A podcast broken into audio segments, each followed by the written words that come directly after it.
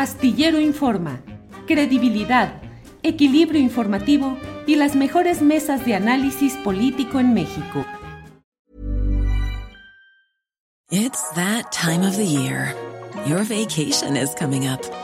You can already hear the beach waves, feel the warm breeze, relax and think about work. You really, really want it all to work out while you're away. Monday.com gives you and the team that peace of mind. When all work is on one platform and everyone's in sync, things just flow wherever you are. Tap the banner to go to Monday.com. Hey, it's Ryan Reynolds, and I'm here with Keith, co star of my upcoming film, If, only in theaters, May 17th. Do you want to tell people the big news? All right, I'll do it. Sign up now and you'll get unlimited for $15 a month in six months of Paramount Plus Essential Plan on us. Mintmobile.com slash switch. Upfront payment of $45 equivalent to $15 per month. Unlimited over 40 gigabytes per month. Face lower speeds. Videos at 480p. Active Mint customers by 531.24 get six months of Paramount Plus Essential Plan. Auto renews after six months. Offer ends May 31st, 2024. Separate Paramount Plus registration required. Terms and conditions apply if rated PG.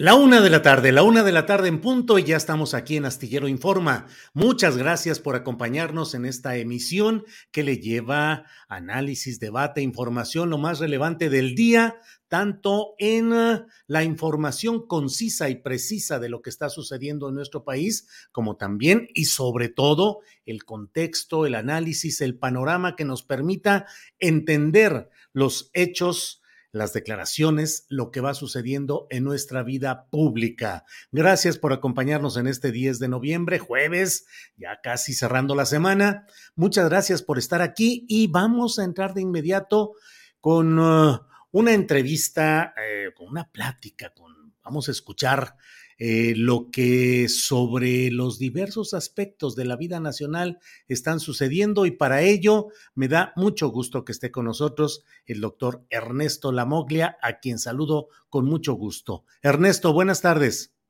¿Cómo, ¿Cómo le va, Julio? Muy buenas tardes y muchas gracias por la oportunidad de estar con usted y su público que cada día es mayor y cada día está mejor informado. Muy bien, doctor, muy amable. Gracias, Ernesto.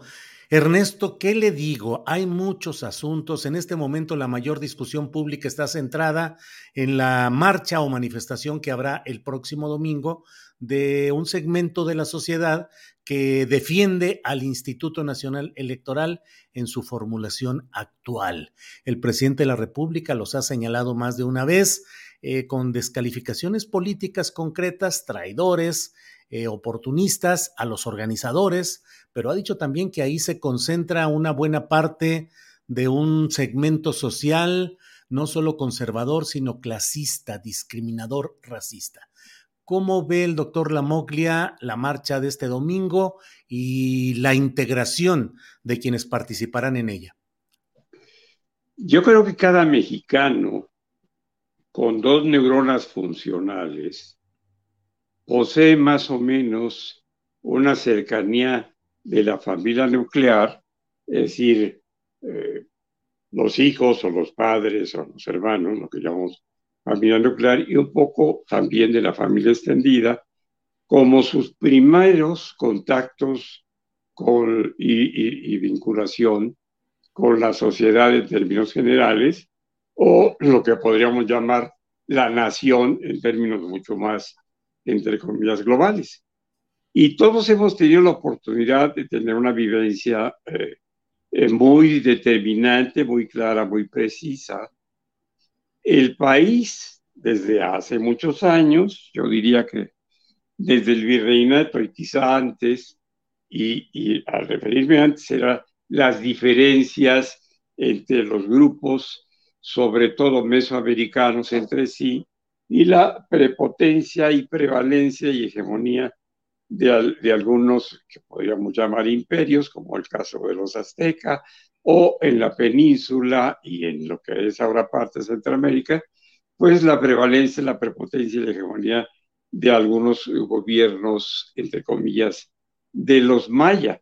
Entonces, toda la vida ha habido una diferencia eh, notoria de clases, una diferencia eh, de orígenes, de pensamientos, de ideas, y posteriormente incluso matizadas, no solamente por ideas políticas, ideas de carácter social o ideas inclusive, y esto en México ha sido muy notorio, de ideas religiosas que llevan a un sector de la población a oponerse al régimen establecido en algunas ocasiones de manera dictatorial o usurpando el poder o bien de manera democrática como lo estamos viendo el día de hoy. Entonces, esas diferencias han existido siempre.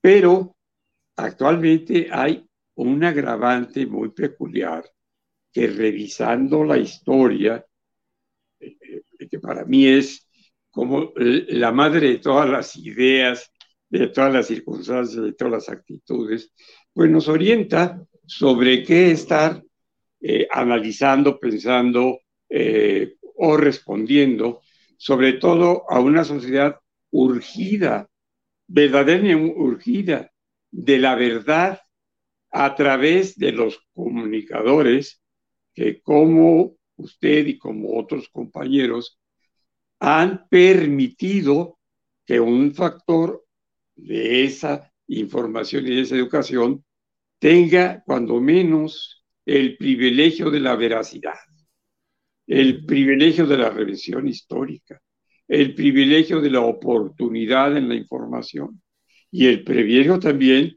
de desnudar, literalmente lo digo así, la falacia, lo que llamaría el, presidente hipocresía, hipócratos, hiposes abajo, aunque también es caballo en, griego, es el poder eh, eh, de la parte baja, ¿verdad?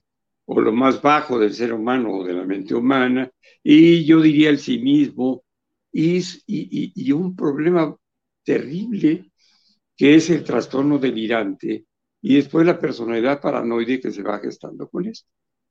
Y terminando porque muchos de los que se han aprovechado toda la vida de la desinformación y de la cerrazón mental pero sobre todo se han aprovechado de la ignorancia de las personas, pues definitivamente este, esto está causando una situación caótica que ha llevado al país durante los anteriores 36 años al caos y a la fractura y ruptura moral.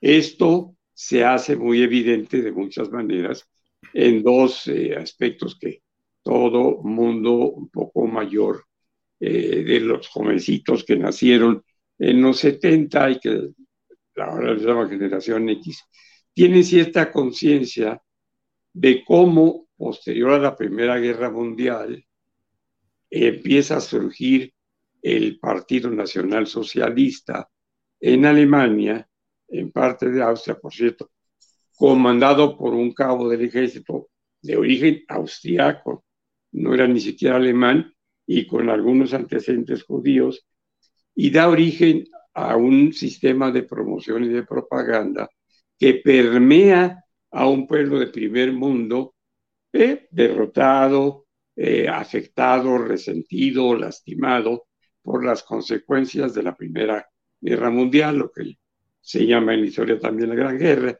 y es así como a través de la propaganda de la promoción de la mentira repetida, de la mentira difundida y de un nacionalismo regionalista exacerbado, por supuesto, el más racista que ha habido, llevan al pueblo alemán a secundar a este personaje tan enfermo que se llamó Adolfo Hitler, a, eh, a encabezar o a pretender un movimiento social básicamente con dos características, una de ellas el antiobrerismo eh, o anticomunismo, como lo podrían haber llamado, por lo que estaba cundiendo después del 1918 de la Revolución Soviética en los países de Europa eh, Oriental y de, Norte de Europa, no en los países bálticos, donde los imperios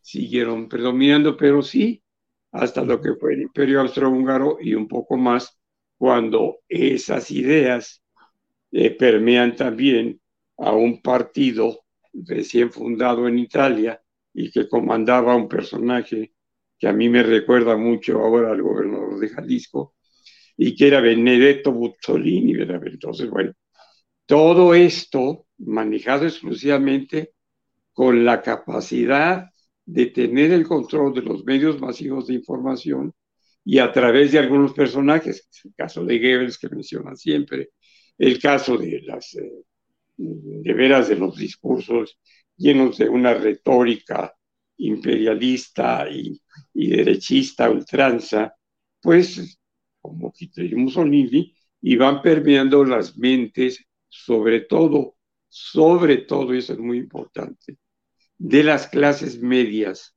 y como tales aspiracionistas. Es decir, la gente que había perdido probablemente eh, alguna propiedad, algunos beneficios, algunos privilegios, y empezaban a creer que era posible recuperarlo por las alianzas de este poder paranoico de este poder racista, de este poder separatista, que podían recuperar su estatus. Claro. Obviamente, las consecuencias de esa ideología estuvieron presentes cuatro años después, unidos a, la gran derrota de Japón, aunque las características de, de, la guerra contra Japón y los norteamericanos tienen algunas diferencias por la ideología secular desde siglos que tenían los japoneses y teniendo a través de creer en el emperador, en el imperio y en todas sus tradiciones tribales.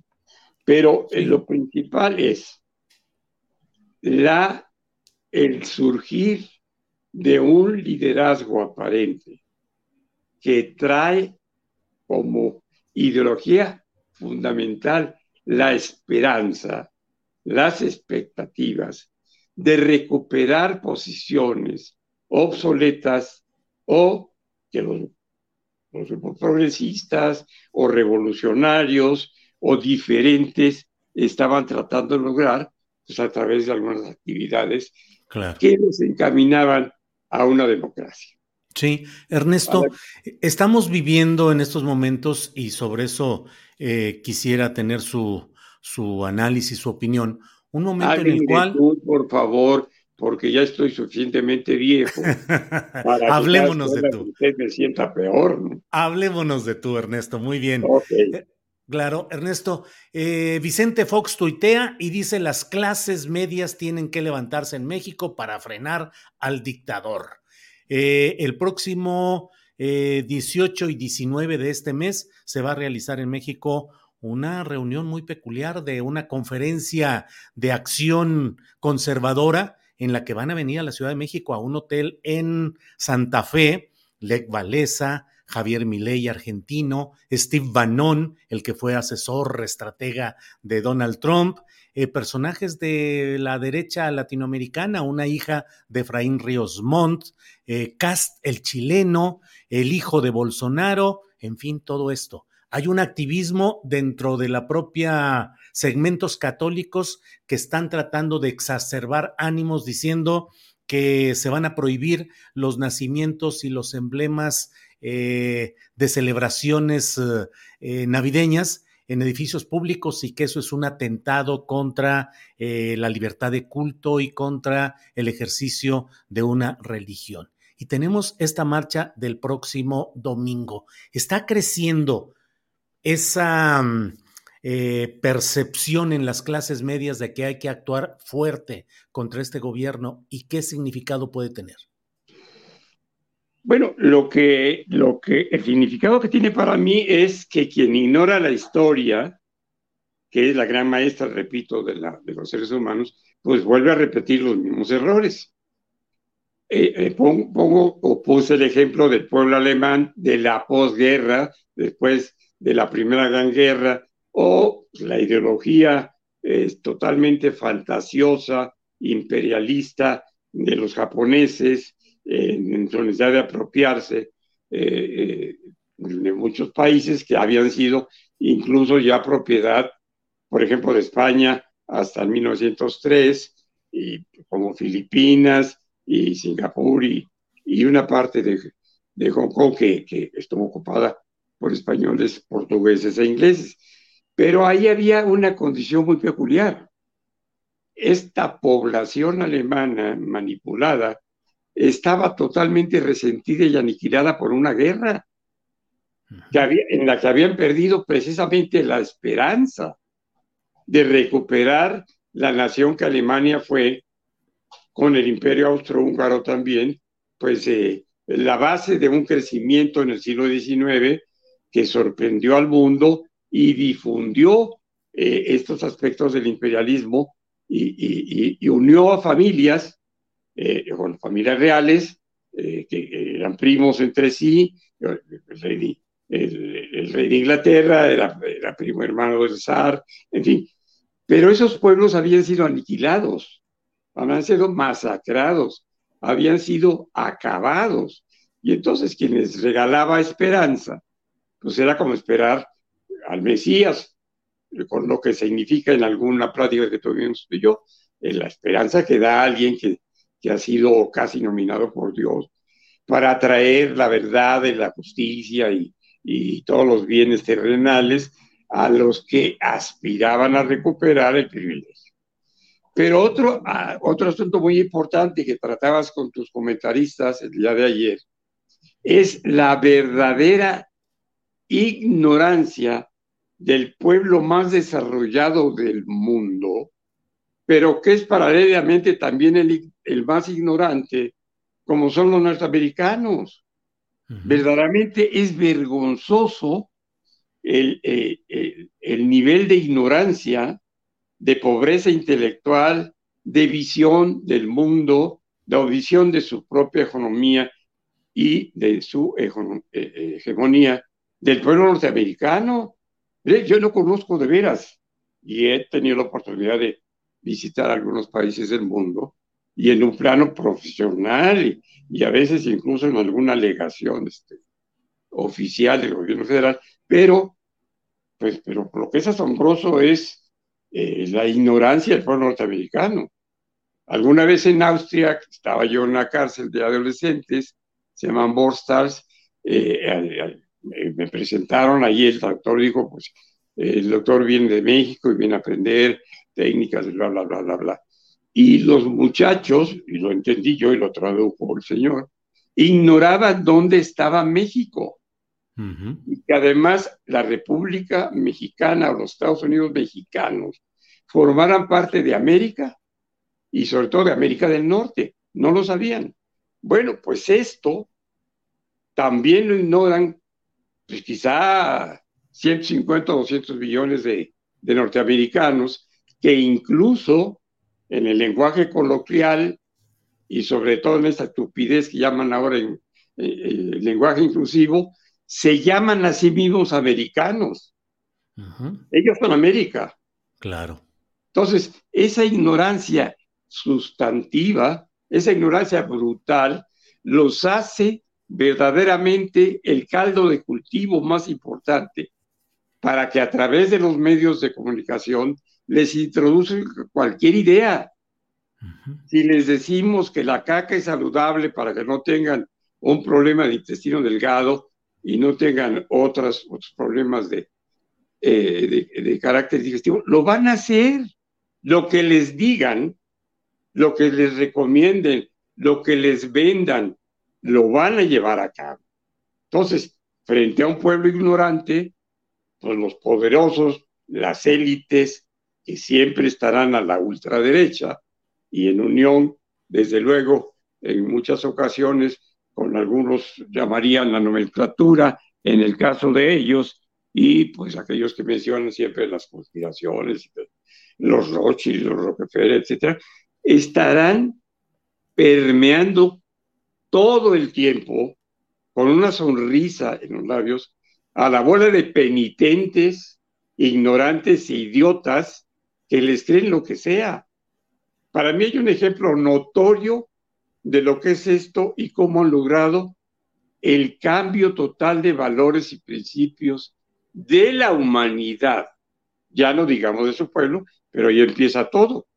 Por ejemplo, hace unos meses, cuando todavía cundía la pandemia, yo recibía algunas llamadas telefónicas de mi exnuera o de mi hijo acerca de que mi nieto, es un niño muy generoso, es un niño muy noble, muy cariñoso, y, es, un, es un niño bueno, este, en Querétaro, que no se separaba de su tablet o de su telefonito o de la computadora y que se pasaba horas ahí. Y yo le pregunté, ¿qué está haciendo ahí? O, por lo dejo. Es que está viendo videojuegos. Ah, caray.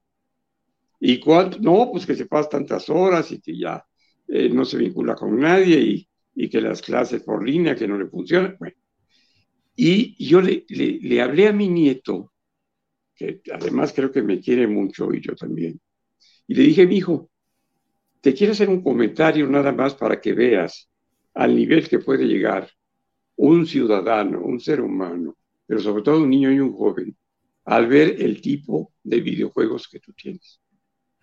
Y le dije, como decía mi papá, cuando yo tenía tu edad, mi papá empezaba todo, cuando yo, y a mí me chocaba que me dijera eso, pero eso se lo dije. Cuando yo tenía tu edad, cuando yo era chico, y durante muchos años más y muchas generaciones, creíamos, cuando menos en la manera que yo conocía, que el asesinato era el crimen más doloroso y punible que podría tener el ser humano. No matarás.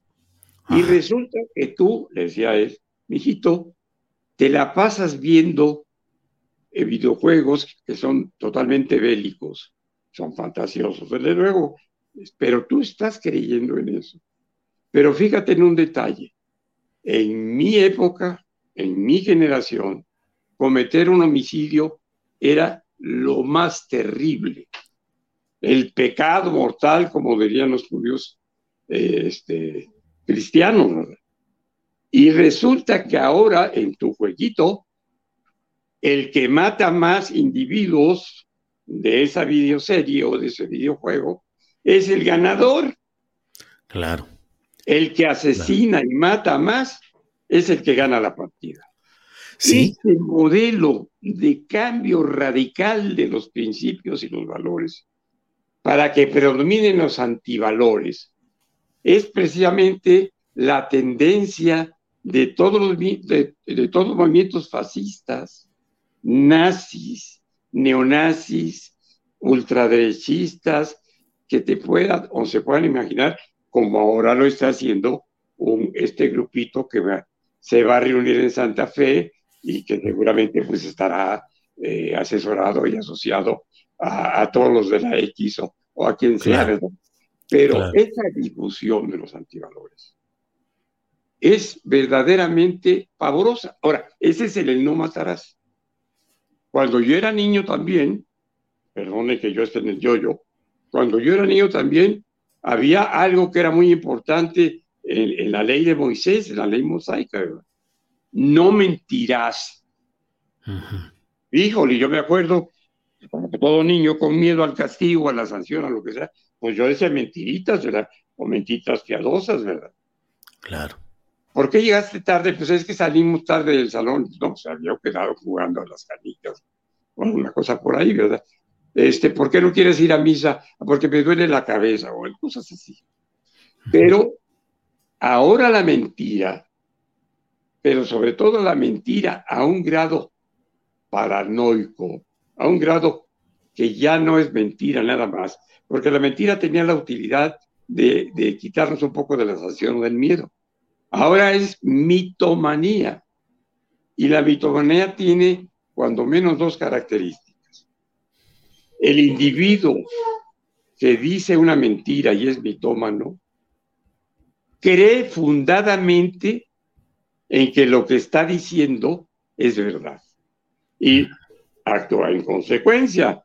Por eso esas caraduras que vemos a veces, diciendo barbaridad de media, falacia, como hace eh, como anoche Monreal y lo que pasaron de, de este traidora a la verdad y a todo lo posible. Oye, Ernesto, ¿nos está invadiendo la mentira como dominante? ¿Nos está invadiendo hoy en México?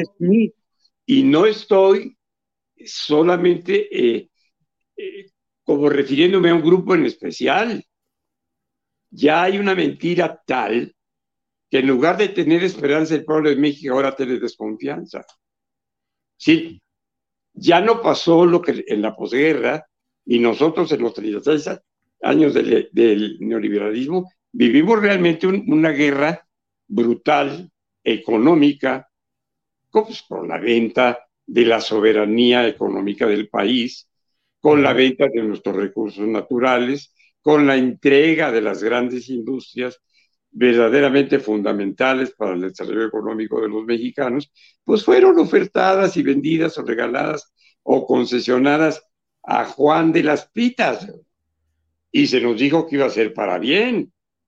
Entonces, empieza la gente a pensar, primero con esperanza, híjole, qué padre, ya llegó alguien diferente al PRI y dijo que va a cambiar todo y se llama Vicente Fox y además es alto y, parece vaquero y usa botas vaqueras que son totalmente gringas y su mamá es gringa y su papá es español, pero pues él tiene muchas características de, mexicano y es bravucón y es echador, es acale punta y hasta habla con majadería, esto no, no, pues ahora sí cambió México.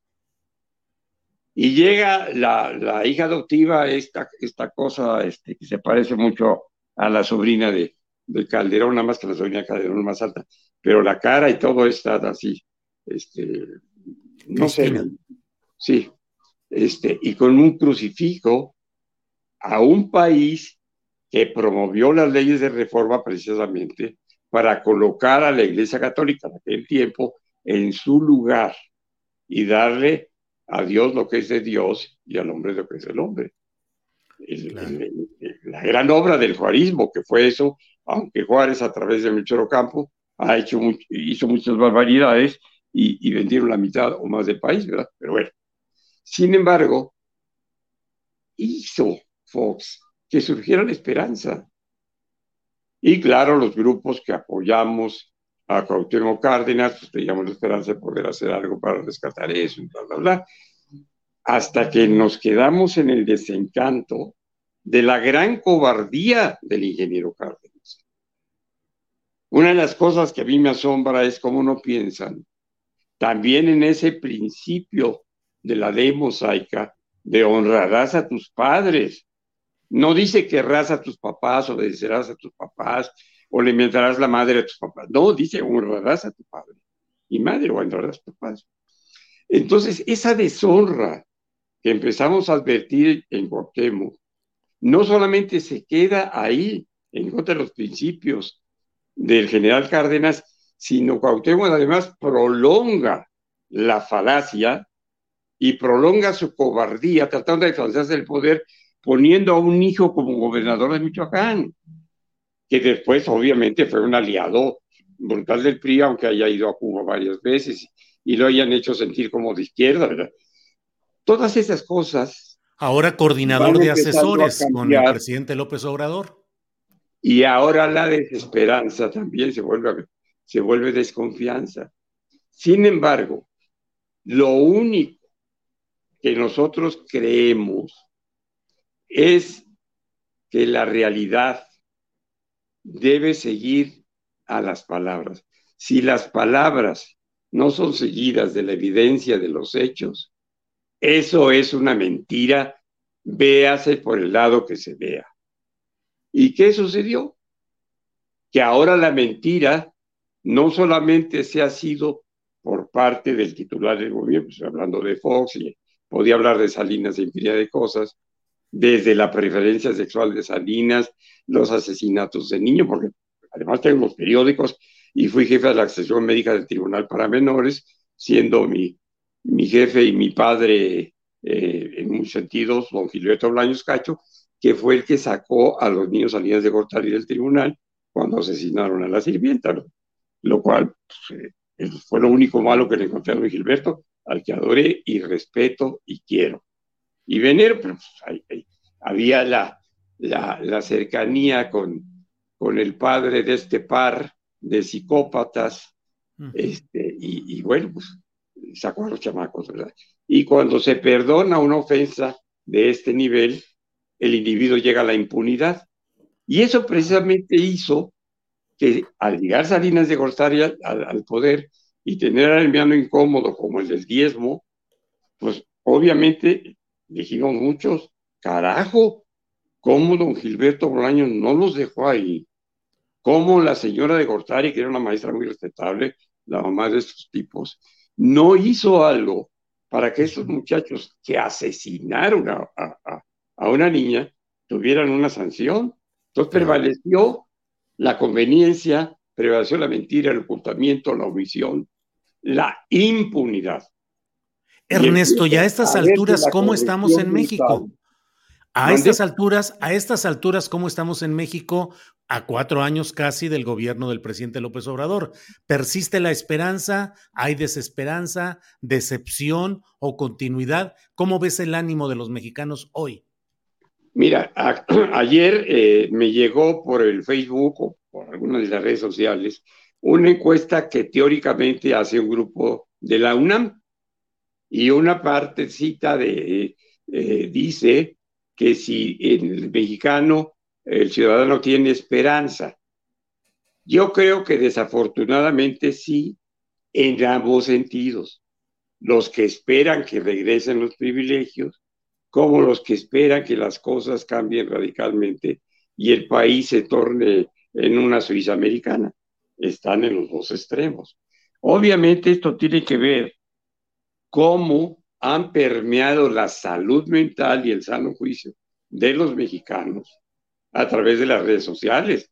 Yo decía, antes de que me corrieran de Radio Fórmula, yo decía, es que el país está en una quiebra moral no, no, no es simplemente que haya una entrega de los recursos naturales o de las empresas del Estado para, para, para los extranjeros, en este caso casi siempre los españoles, ya en el caso de Felipe Calderón y después del, del nene este, este bisexual o lo que sea, este chamaquito, este bonito, el bomboncito, que ahora está demostrando pues la clase de cucaracha que es por las cosas que está haciendo y nacionalizándose hispano, ¿verdad? Bueno, imagino, yo imagino a todos los que gritaban y todas las mujeres que yo quiero al bombón en mi cama o en el colchón. qué Peña Nieto. Sí, sí, sí. Cómo están en el desencanto o en el autoengaño, ¿verdad?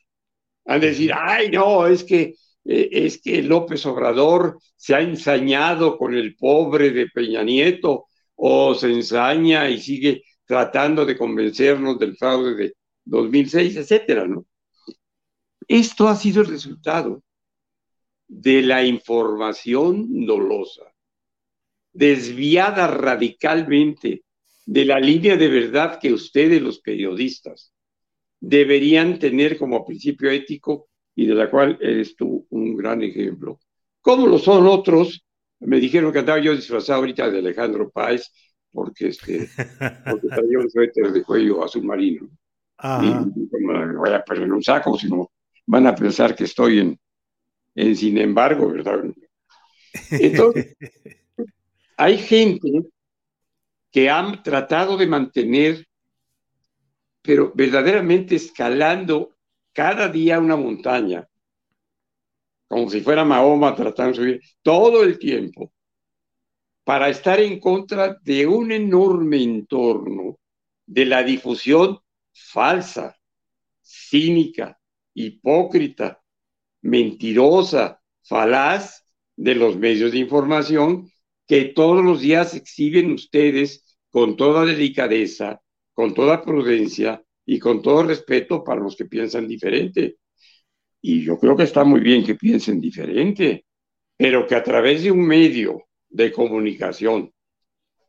No es que se piense diferente, se digan las cosas de manera diferente a lo que son en realidad. Porque no me digan que estas eh, mujeres histriónicas senadoras panistas que gritan eh, enardecidas y, verdaderamente en, una actitud asombrosa de comportamiento neurótico todos los días, ellas lo pensaron, pues por supuesto, carecen de dos neuronas funcionales, por eso no sé si al gritar se les muevan las dos neuronas y se peguen y hagan clic, pero es exactamente al revés, ellas no piensan así. Ni la señora grosera de Hidalgo, ni, ni la señora esta de las rodillas extrañas, ni la otra que, que golpeó desde siempre y que verdaderamente también había que recordar cuando asesinan este, a este narcotraficante que era que llevaba la, cocaína a, Paco Stanley. Pues cómo se puso en contra de, de Cuauhtémoc Cárdenas como, como regente de la ciudad, como se llamaba, se llamaba. Nada más hay que recordar eso. Lili Telles. Yo por qué olvidándose de la historia personal de cada sujeto de estos, como puede olvidarse de Monreal, olvidarse de las traiciones de, de, este, de Santiago Krill, olvidarse de la ardilla y sus características, olvidar todo lo que hicieron los, este, eh, eh, los, gobernadores hermanitos de Coahuila, todo ese olvido.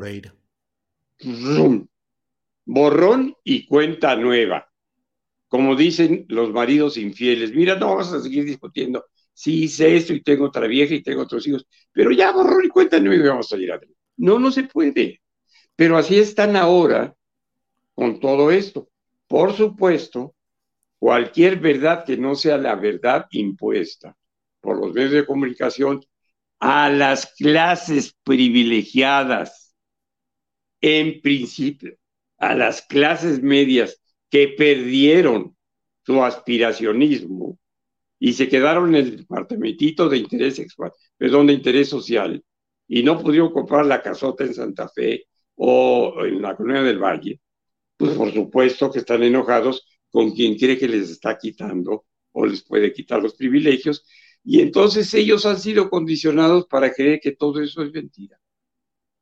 Da vergüenza, pero verdaderamente vergüenza, eh, eh, leer o escuchar a una mujer como Beatriz Pajés, a cuyo padre yo admiré profundamente. Murió y dejó al alcohólico y drogadicto de su hijo primero ahí, y después llegó esta señor o señora ahí este, a, a, a dirigir siempre, que yo tenía desde el primer número, creo, y dije, no, no, no, no, no, como proceso también tenía desde el primer número, y no nos he querido quemar porque algún ropavejero que pase por ahí me lo, me lo va a comprar dándome 10 pesos por toda la colección, ¿verdad? Pero ¿cómo es posible que la hija de un personaje del periodismo revolucionario, contestatario, eh, eh, eh, progresista, no progresista, progresista de veras como fue Pepe Pajés Yergo, desde donde esté, ¿verdad? Si existe el cielo, el infierno o lo que sea, verdaderamente se va a volver a morir de vergüenza. Como Arnaldo Córdoba seguramente está donde esté, ocultando la cara como avestruz para que no sepa que es el padre este imbécil, criminal, delincuente, ratero, mentiroso, falaz de, de, Lencho, ¿verdad? Lorenzo yo, tengo la oportunidad de ser y de querer mucho al suegro de Lencho, que fue él presidente Morena al principio del sexenio aquí en la Ciudad de México. Es un hombre extraordinario, yo lo quiero mucho, un hombre decente, de una gran categoría, viene por parte de la madre de una, de una familia destacadísima de, las, de la verdadera aristocracia mexicana, y es un hombre de veras con una plenitud de pensamiento y todo, y es el suero del hincho. Y platicamos, decía, ay, doctor, mire, ya por favor ni me acuerdo ustedes, hombre, cambie de... Porque no lo resisto, no puede ser. Y este señor decente le renunció al gobierno de la Cuarta Transformación, siendo presidente de Morena aquí en el Distrito Federal, y era el, director de lo que se llamaban jóvenes en, jóvenes en, quién sabe qué. Eduardo Cervantes, ¿te refieres a él? Exactamente. Entonces, ese señor de todos mis respetos y afecto, como suegro de este hombre, verdaderamente vive avergonzado. Yo a veces le digo, salga, que lo vean, hable usted, vaya, recupere su lugar, trate de, promover eh, la, la, unidad política del partido, no lo que están haciendo ahora, hable con Rafael Estigón, vaya, usted es una persona, doctor, ¿con qué cara me voy a presentar?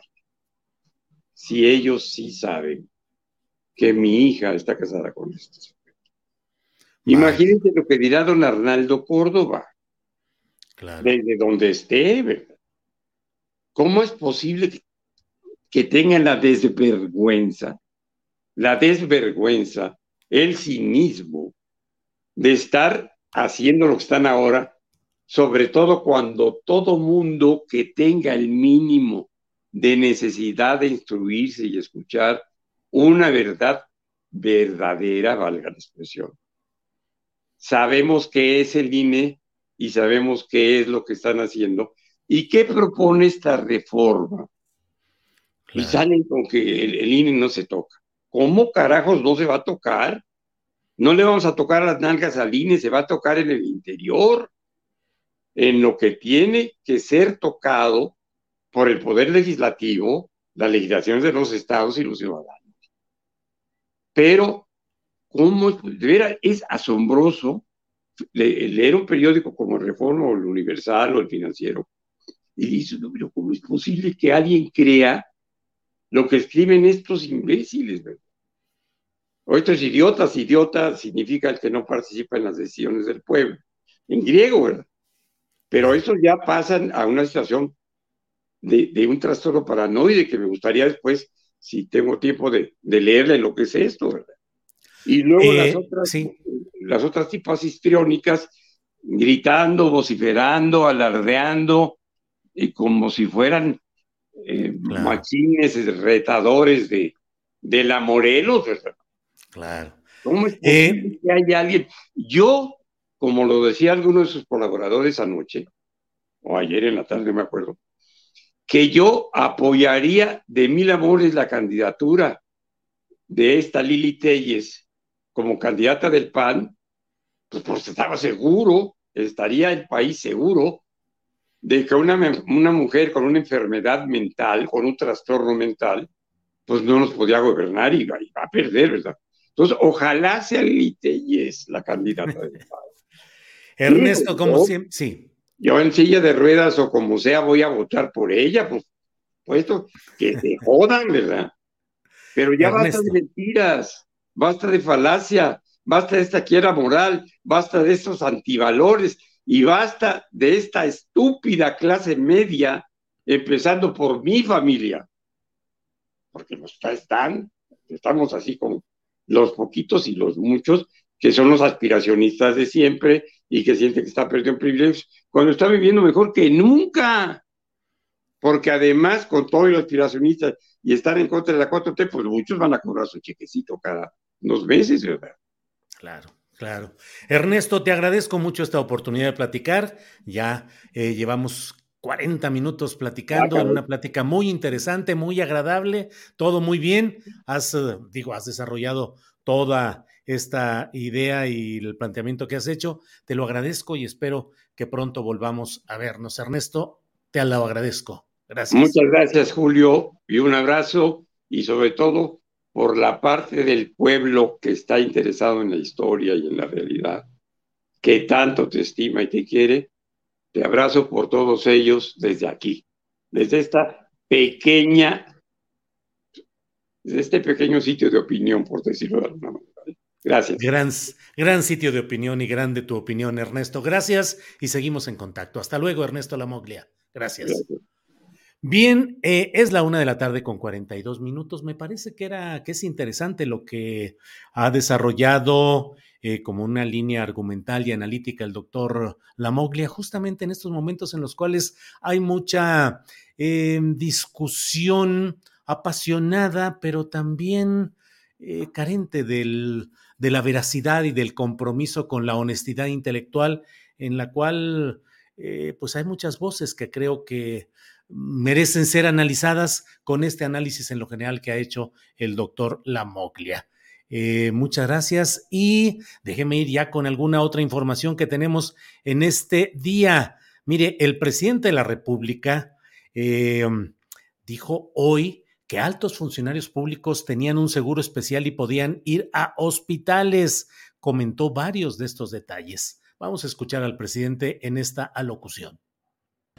Cuando se llevó a cabo el traslado, la entrega de bienes de la nación durante el gobierno de Salinas, hicieron la faramaya de que se lanzaban convocatorias o había subastas, pero de antemano ya se sabía quiénes iban a quedar con un banco, quiénes iban a quedar con una empresa, porque lo decidía Salinas, su hermano Raúl y el entonces secretario de Hacienda, ASPE, en la licitación de teléfonos de México que tocó la empresa a Carlos Slim, se enojó muchísimo Roberto Hernández y para contentarlo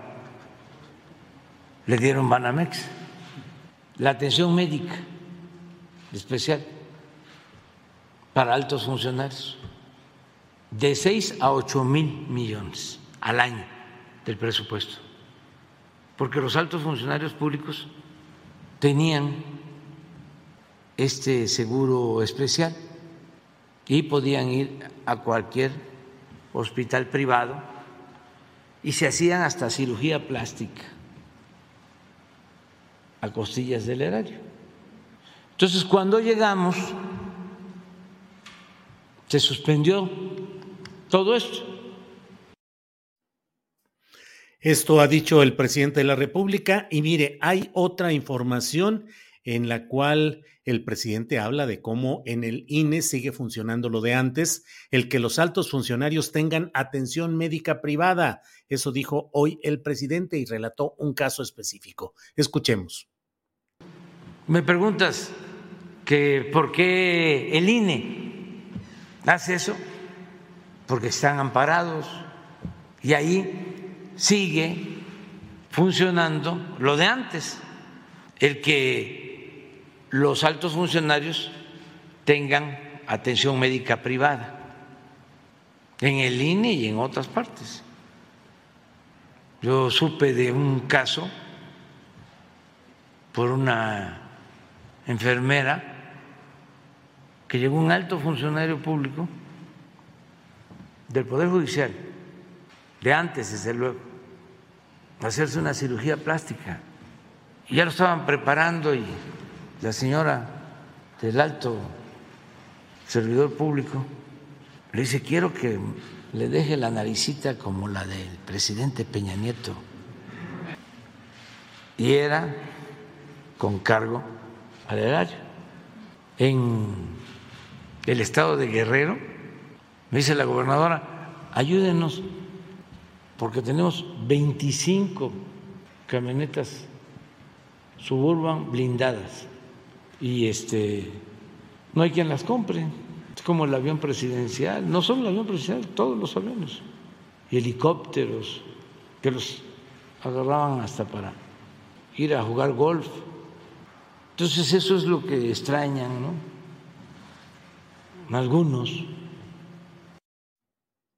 Y luego platicó el presidente López Obrador que ayer hizo un coraje de buen tamaño sobre el tema de Conagua y la corrupción en el propio gobierno actual. Escuchemos lo que dijo el presidente López Obrador. Ayer hice un coraje de buen tamaño porque otorgaron unas concesiones de agua ya en el gobierno nuestro al principio, con agua, en cananea. Y no solo eso, el que otorgó la concesión se fue a trabajar a la empresa a la que le otorgó la concesión. eh, Grupo México.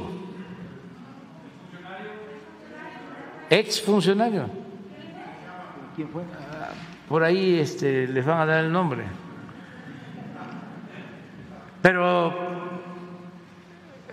por eso hablo de que todavía no se termina de limpiar, de purificar la vida pública, porque estaba bien enraizada esta práctica perversa. Mejor dicho, el gobierno estaba tomado, estaba secuestrado, estaba al servicio de una minoría. Por eso hablamos de que era una oligarquía conservadora. Son los que quieren de nuevo regresar por sus fueros. It's that time of the year. Your vacation is coming up. You can already hear the beach waves, feel the warm breeze, relax, and think about work. You really, really want it all to work out while you're away. Monday.com gives you and the team that peace of mind. When all work is on one platform and everyone's in sync, things just flow wherever you are. Tap the banner to go to Monday.com. Sandra, and I'm just the professional your small business was looking for. But you didn't hire me because you didn't use LinkedIn jobs. LinkedIn has professionals you can't find anywhere else, including those who aren't actively looking for a new job but might be open to the perfect role, like me. In a given month, over 70% of LinkedIn users don't visit other leading job sites. So if you're not looking on LinkedIn, you'll miss out on great candidates like Sandra. Start hiring professionals like a professional. Post your free job on linkedin.com/people today. Bueno, pues eso ha dicho el presidente López Obrador en la conferencia mañanera de prensa. Y mire, la discusión sigue acerca de lo que va a suceder este domingo en la marcha organizada por quienes dicen este INE no se toca.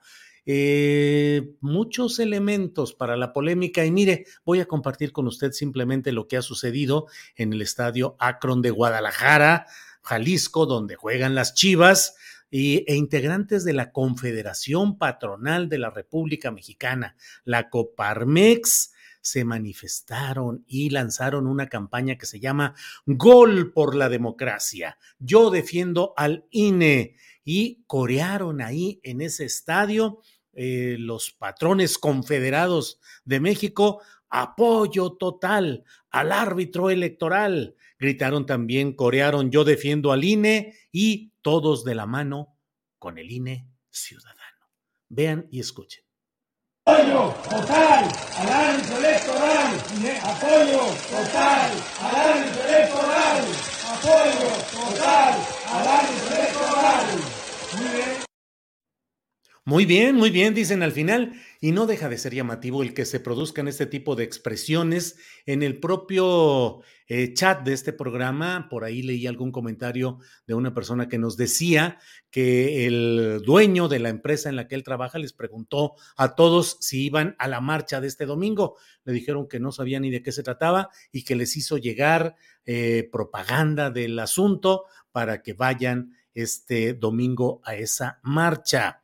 La verdad es que esto de Coparmex pues parece una continuidad de lo que en 2006 fue la campaña de los empresarios contra Andrés Manuel López Obrador, que hicieron todo bajo aquella consigna tan divisoria y tan inaceptable como la de López Obrador, es un peligro para México. Pero sobre este tema que sigue la discusión fuerte, Pablo Gómez, que como usted sabe es ahora el... Uh, director de la Unidad de Inteligencia Financiera de la Secretaría de Hacienda y Crédito Público, pero más allá de que él es un economista y que tiene capacidad técnica porque ha formado parte en diversas legislaturas de órganos de análisis relacionados con cuentas, presupuestos de toda índole, eh, pues eh, ahora es junto con Horacio Duarte, que estaba a cargo de las aduanas en México, son ellos los autores eh, de la o los coordinadores de la iniciativa que presenta la presidencia de la República eh, rumbo a la reforma electoral. Mucho se está discutiendo acerca de que el INE es una instancia, eh, pues, clara, transparente y que sus directivos han sido verdaderos prohombres de la democracia. Hoy Pablo Gómez puso este tuit en su cuenta. Dijo, todos y todas sabemos que José Woldenberg fue puesto en el IFE por el entonces presidente de la República, Ernesto Cedillo. Así también, Enrique Peña Nieto puso a Lorenzo Córdoba en el nuevo INE. ¿Qué pueden ellos decir al país sobre este tema? Es una pregunta, es un reto que lanza Pablo Gómez. Pablo conoce perfectamente todo este tema, ha sido representante del PRD, particularmente, digo, en la época en la cual el PRD era un partido importante de la izquierda mexicana, no el remedo que es hoy.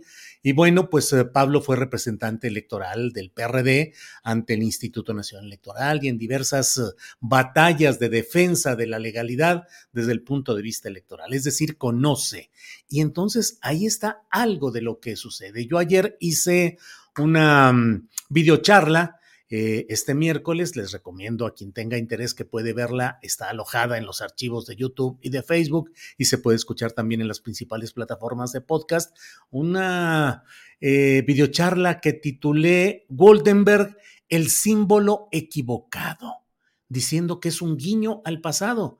Lo que sucede es que esto que dice Pablo Gómez, pues es una de las certezas políticas que hacen que se busque cambiar el esquema de cómo funciona el aparato electoral mexicano efectivamente los presidentes de la República a través del partido dominante en turno hacían las propuestas para que llegaran las personas que tuviesen compromiso con lo que ellos deseaban. Y los partidos políticos se repartían los nombramientos de consejeros del Instituto Federal Electoral, del Instituto Nacional Electoral. Ahora, se los repartían en un verdadero eh, tianguis político en el cual tantos para ti, tantos para mí. No, pero es que yo, yo merezco más y si no me apruebas esto, y se hacían además concesiones secundarias, colaterales. Bueno, sí, pero necesitamos también que a uno de nosotros lo nombren eh, presidente del Tribunal Administrativo a nivel nacional o que ayuden para que haya eh, no haya tanta competencia en tal estado contra nuestro partido, Acción Nacional o en aquel tiempo el PRD, y permitan que entre uno de los nuestros. O sea, eran negociaciones las que había. Entonces, a mí me parece que Goldenberg, que tiene un prestigio ganado en la circunstancia específica, no de la transición democrática, como leí por ahí algunas eh, internautas eh, promotores de la marcha del domingo que decían, es que fue el momento de la transición de la, a la democracia. No ha habido transición a la democracia. En México ha habido alternancia de siglas partidistas. Estuvo mucho tiempo el PRI, llegó, hubo alternancia, cuando entró el PAN, hubo alternancia cuando regresó el PRI y hay alternancia ahora cuando entra la izquierda, ahora bajo el título o la etiqueta o el nombre de Morena pero transición a la democracia no ha habido.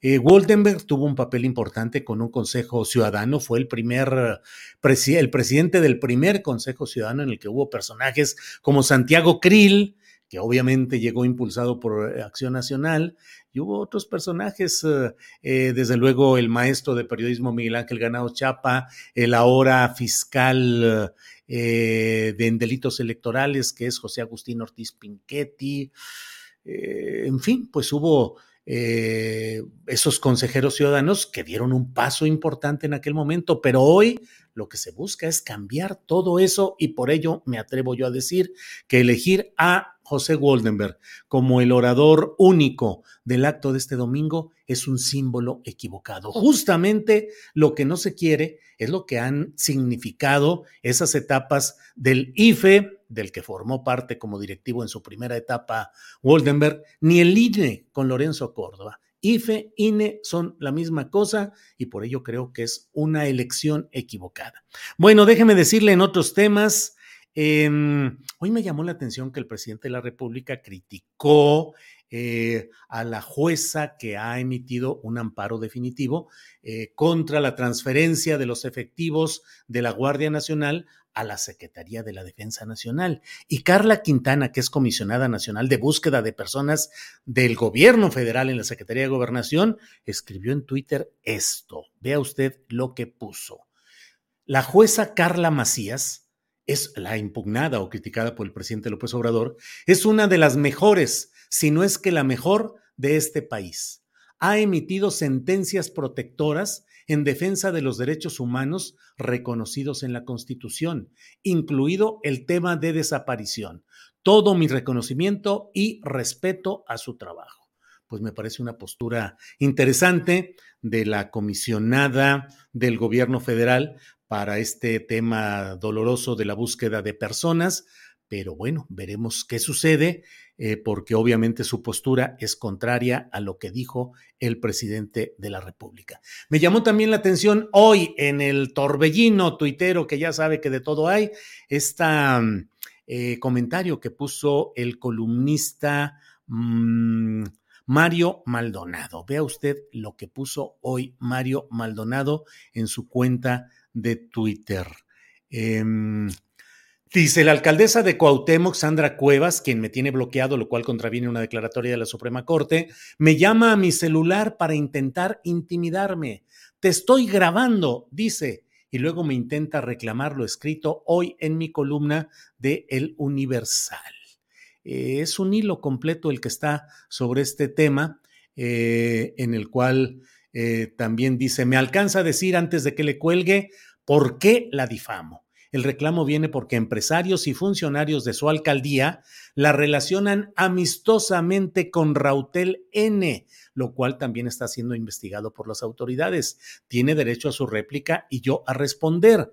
Mientras nos ponen el siguiente tuit, déjeme decirle que Rautel, usted lo sabe, es el personaje que ha sido acusado, está preso ya como copartícipe, no se sabe todavía en qué dimensión de este, eh, de la muerte de la joven Ariadna Fernanda. Mario Maldonado cierra así, dice, así las formas de la alcaldesa que más escándalos ha tenido en lo que va de su administración, la intimidación como medio para intentar callar a periodistas. Por cierto, dejo la foto de su bloqueo, que también es ilegal. Bueno, ¿y qué sucedió que dice Sandra Cuevas, la eh, muy eh, estridente en cuanto a escándalos, eh, alcaldesa de Cuauhtémoc? Bueno, pues ha puesto también una respuesta que ahorita vamos a, que ahorita vamos a poner en estos momentos. Em, no importa, o sea, a ver, tenemos una, una, imagen más de lo de Mario Maldonado que vamos a poner en este momento, que es ya en lo que cierra, que dice esta columna de él de hoy. Eh, el caso del Colegio Williams y los vínculos de Rautel N. Y dice Mario Maldonado, hago responsable directamente a Sandra Cuevas de cualquier amenaza o acto contra mi persona por las relaciones oscuras a las que se vincula la alcaldesa de Cuauhtémoc, no solo en el caso que menciono en mi columna, sino con otros. Y a esto que ha contestado la alcaldesa de Cuauhtémoc, aquí tenemos también la respuesta, el tuit que ella puso, breve pero muy directo. Sandra Cuevas tuiteó, grabación que en este momento compartiré, por eso te informé. Basta de difamaciones. Linda tarde. Bueno, pues estamos en espera de que ponga Sandra Cuevas esa grabación que tomó. Iremos viendo qué es lo que sucede. Bueno, son las dos de la tarde, son las dos de la tarde y usted sabe que en un jueves como el de hoy tenemos uh, nuestra mesa de seguridad con muchos asuntos interesantes que vamos a ir abordando a lo largo de esta mesa. Así es que saludo con mucho gusto a mis compañeros que ya están presentes por aquí. Víctor Ronquillo, buenas tardes, Víctor. Hola, buenas tardes. Mucho gusto en saludarte a ti, a Ricardo, que lo veo por ahí ya, y al público que nos acompaña Muchas gracias. Bien, Víctor, seguramente en un ratito más se conecta Guadalupe Correa Cabrera, que debe estar llegando como en el béisbol, barriéndose en home safe. Pero Ricardo Ravelo, Ricardo, buenas tardes. Hola Julio, buenas tardes, un placer estar aquí en este espacio. Saludo a Víctor, eh, a ti en lo particular, y este, esperemos que, bueno, ahorita saludamos a Guadalupe que se conecte.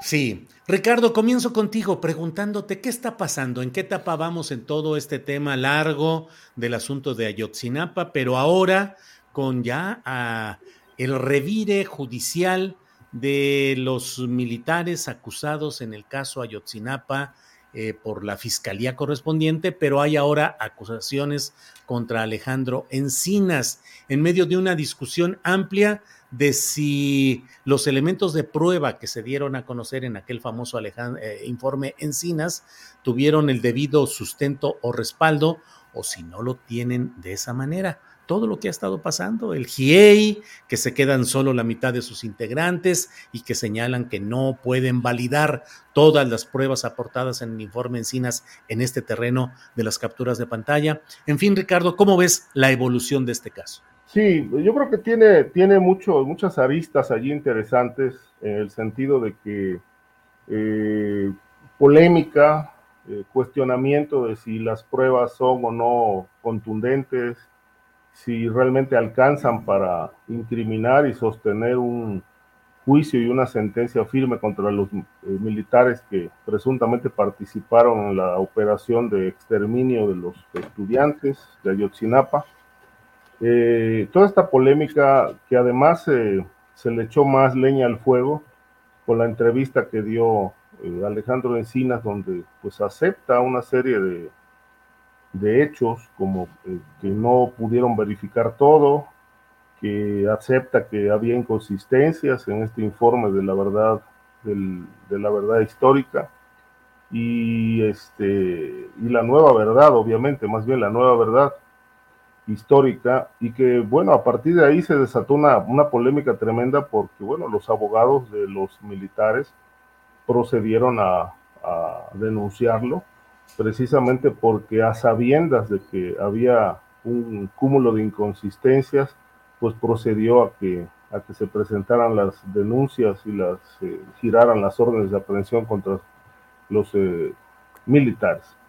Pero toda esta polémica, pues bueno, ha estado allí en el papel, en los medios, pero pues falta lo más importante, ¿no? Que realmente los jueces que tienen a su cargo este, esta, este expediente, pues valoren si realmente hay o no elementos suficientes para dictar sentencias, pero aún así, este, digamos que en este momento, con excepción de la acusación de los militares presuntamente implicados en este hecho, de no llegarse a probar tal participación, pues entonces la, la verdad histórica que prevalecería sería la de Murillo Caram eh, una verdad histórica que pues fue cuestionada precisamente por, porque omitieron datos, evidencias, pero que el gobierno actual hasta ahora no ha podido demostrar eh, lo contrario en ese sentido. De tal manera que, bueno, pues la verdad histórica del pasado pues sigue vigente, sigue presente y con el elemento pues cuestionado de que su autor, el señor Murillo Carman, pues está en la cárcel. Ahora, ¿de qué va a depender todo esto? Pues de la valoración de los jueces, que los jueces realmente eh, hagan, analicen bien y revisen y determinen si hay o no pruebas.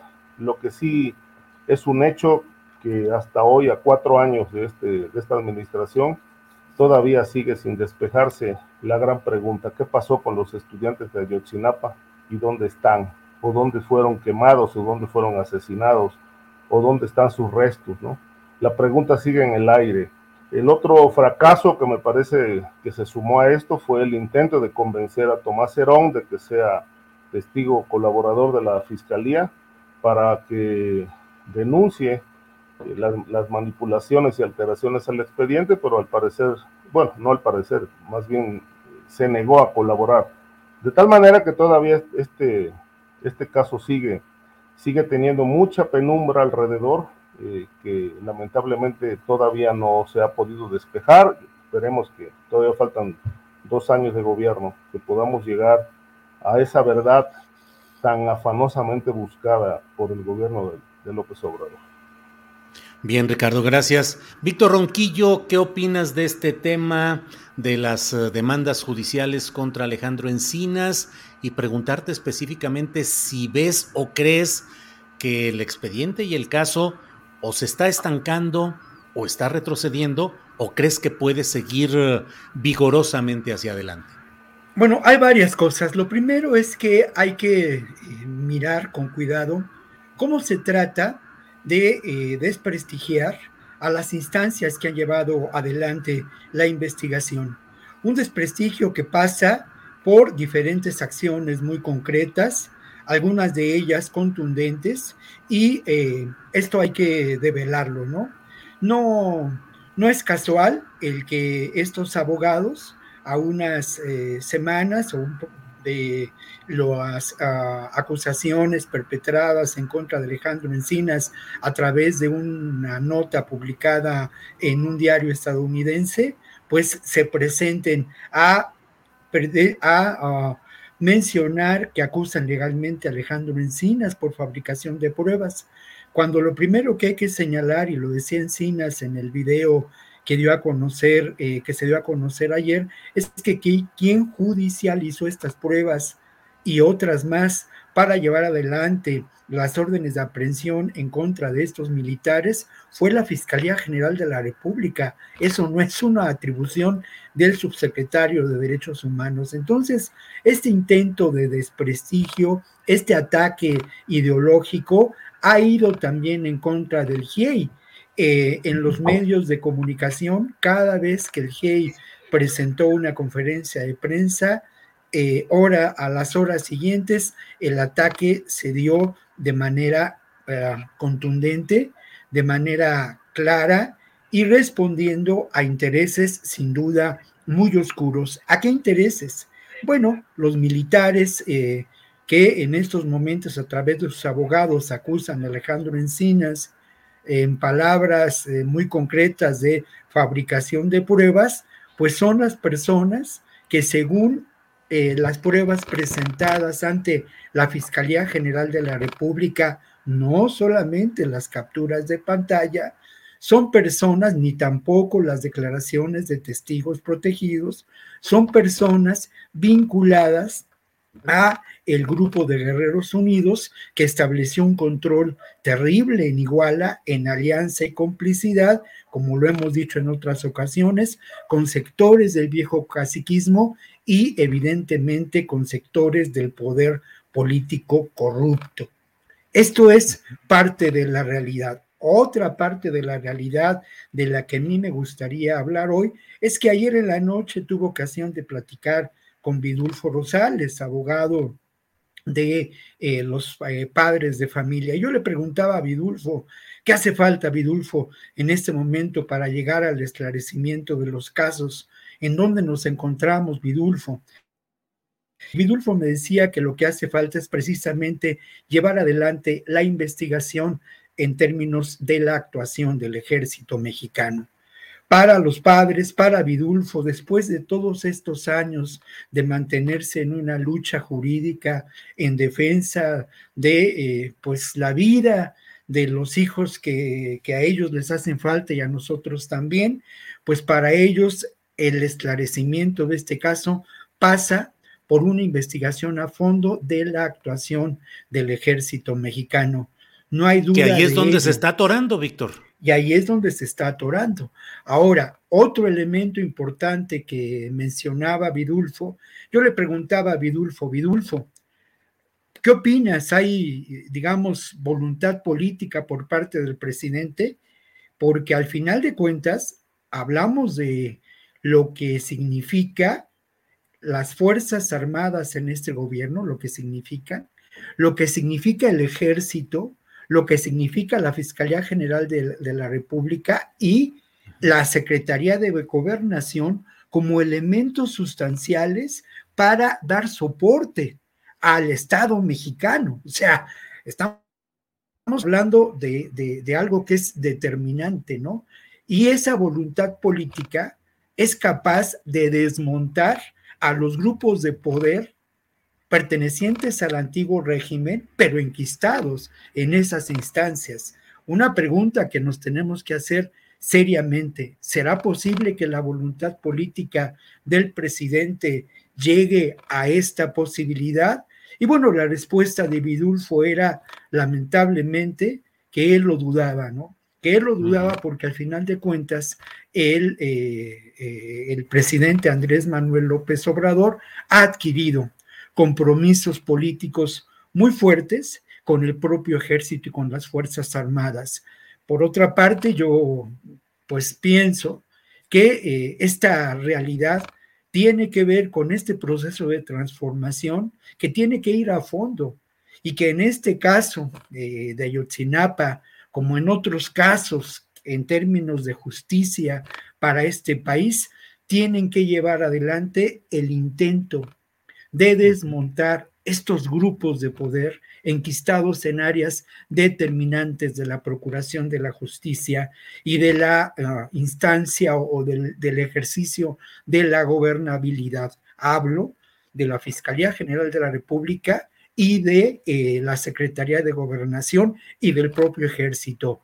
Es el caso de Ayotzinapa, pero es también el caso de la guerra sucia, ¿no? Donde sin duda no podemos avanzar en el esclarecimiento de lo que ocurrió si no se desmontan estos grupos enquistados que de alguna manera continúan la acción de este sistema autoritario y represor que lamentablemente generó una atroz eh, violencia en los años 70 y que luego, después, en una continuidad terrible y dolorosa, victimiza a estos jóvenes desaparecidos en la terrible noche de Iguala, Julio.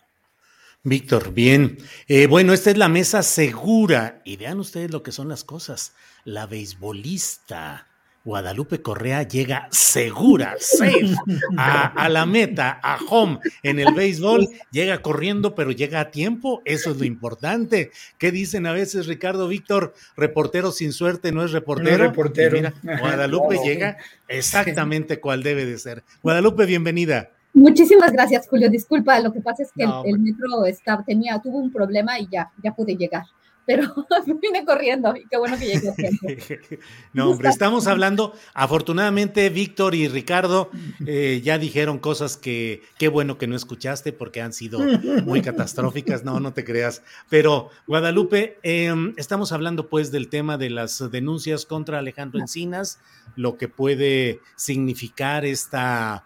Eh, acometida legítima finalmente en términos jurídicos de los militares y sus abogados, finalmente es un derecho que tienen, pero ¿qué significa en el tema del avance, el estancamiento o el retroceso del caso Ayotzinapa? ¿Qué opinas, Guadalupe? Sí, es un tema complejísimo, complejísimo y muy desesperante. Imagínense lo que es desesperante para las familias de estos muchachos desaparecidos y para toda la sociedad mexicana. Y bueno, las acusaciones, los dimes y diretes. Y por otro lado, el, secretario, el, subsecretario Encinas, se encuentra entre fuegos cruzados. la comunidad, el grupo de ONGs, eh, bueno, obviamente la Fiscalía Especial para la, el, fiscal, el, el ex fiscal especial para la investigación de este caso, pues de alguna manera primero también se desenmarca, ¿no? En este segundo intento por encontrar la verdad y no solamente plantear una verdad histórica. En este momento, eh, pues la oposición y muchos otros escépticos, eh, observando lo que ha sucedido, hablan de una segunda mentira histórica. Hablan de, una segundo, de un segundo intento por tapar la verdad, por proteger a las instituciones corruptas. En este momento se habla de una protección a los militares.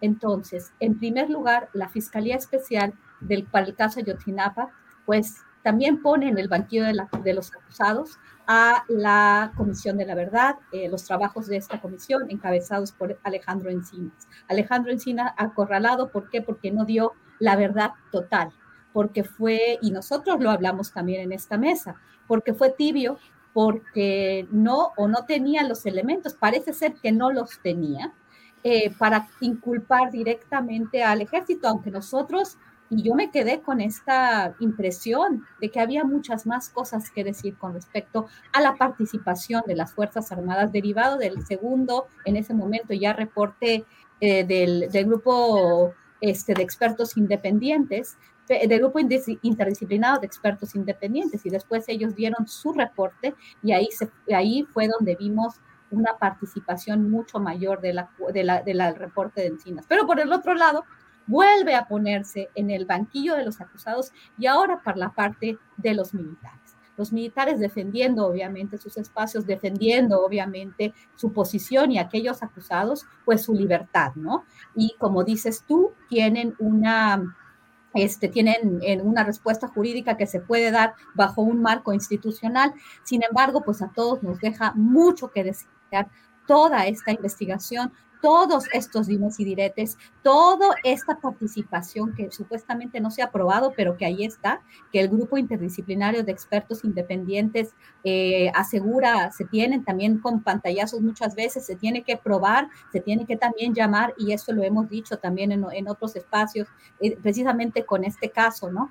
Este, lo, que, lo que mencioné en algún momento, lo que mencionaron otros periodistas, de que, bueno, está esta investigación, pero ¿cuál es el papel este, de, las, de las instituciones de procuración de justicia, llamar a todos a cuentas, hacer, la investigación está hecha, pero también los acusados presentan sus pruebas, presentan a sus testigos y se hace un juicio. Y eso es lo que tiene que pasar en el país. ¿Por qué? Porque ahorita estamos asumiendo que, que, unos tienen toda la culpa en base a ciertas pruebas, a ciertas evidencias. Vamos a cotejarlas con las pruebas que ellos tienen, con los testigos que ellos tienen y vamos a hacer. Ya no, ya no somos un país en el cual no hay juicio. Hay un país donde, de, donde el sistema de justicia se hace con juicios orales. Entonces, vamos a dejar que este proceso avance, pero sí, Alejandro Encinas este, está en el banquillo de los acusados y el papel de la fiscalía, como siempre, pues ha estado muy a discusión. Este, creo que sigue, seguimos, seguimos con Gertz Manero a la cabeza de una institución que no funciona, no, no, no funciona, la fiscalía no sirve, la fiscalía que quieren las ONGs avaladas por el poder internacional, pues quiere que sirva para ellos. Entonces, es un tema que realmente me desespera bastante. Este, es un tema que, que, que, que no parece tener solución. Y bueno, este, vamos a seguir hablando de esto porque esto no se acaba hasta que se acabe. Muchas gracias. Bien, gracias. Eh, Ricardo, luego en algunas otras mesas he estado proponiendo, ah, les digo, preguntas rapiditas. Pregunto una cosa concreta para dar una respuesta, digamos, relativamente concreta y luego ya podemos entrar a otras con más amplitud. Pero hay por aquí una pregunta de Odelia Benítez que dice, según tu opinión grandielocuente, grandilocuente, ¿cómo sería una transición a la democracia, Julio?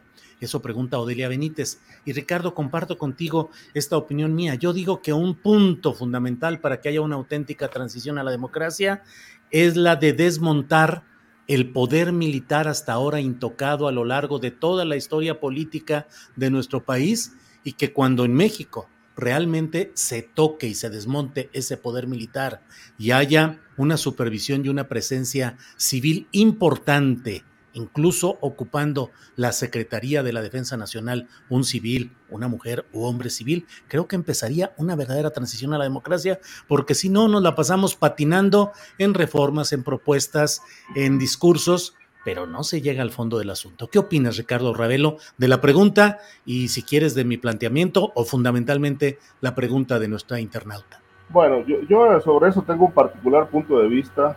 Este, la democracia históricamente ha sido una, una especie como de lucha eh, del hombre por alcanzar eh, realmente equilibrios, alcanzar este, igualdades, pero lo que puedo decir es que, bueno, yo siempre escucho hablar a los políticos de todas, de todos los pelajes y de todas las posiciones ideológicas, hablar de democracia, pero en realidad la democracia nunca ha existido.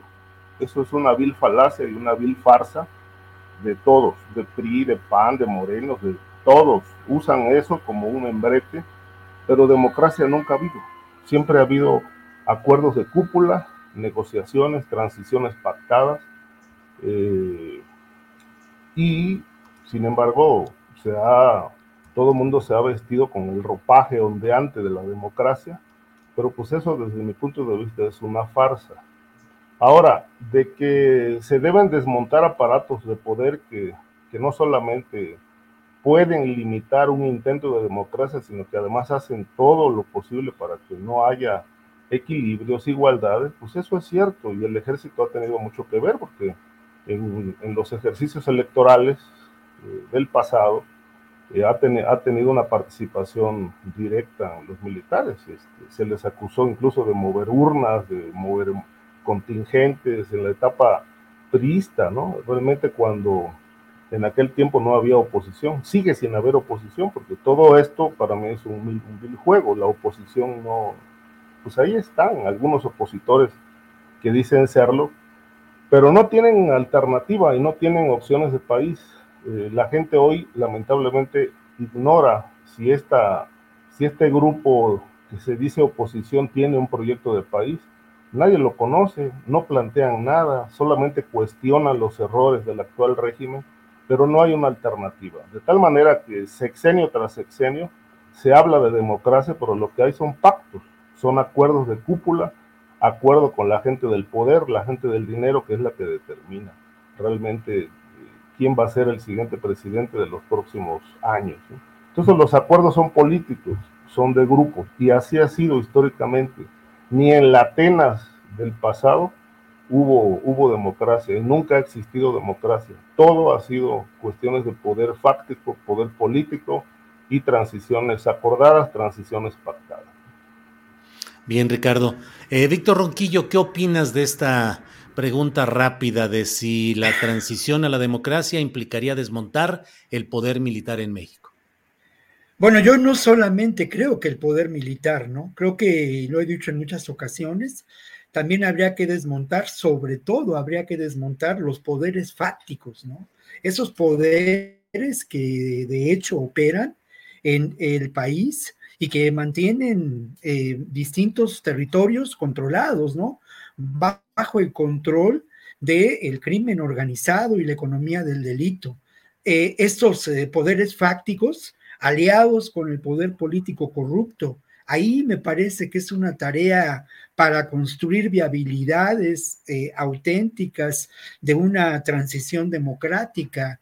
Desmontar estos poderes implica un gran, un gran esfuerzo y me parece que eh, ese esfuerzo pasa por eh, una acción que va más allá de las instancias eh, nacionales, ¿no? Lo he dicho en otras ocasiones, habría que imaginar cómo lograr esta posibilidad de una acción avalada de manera internacional para la intervención en estados como Tamaulipas, como Jalisco, como Sinaloa, como Guanajuato, como Baja California, estados donde lamentablemente y otros más existen territorios controlados por estos, por estos poderes fácticos.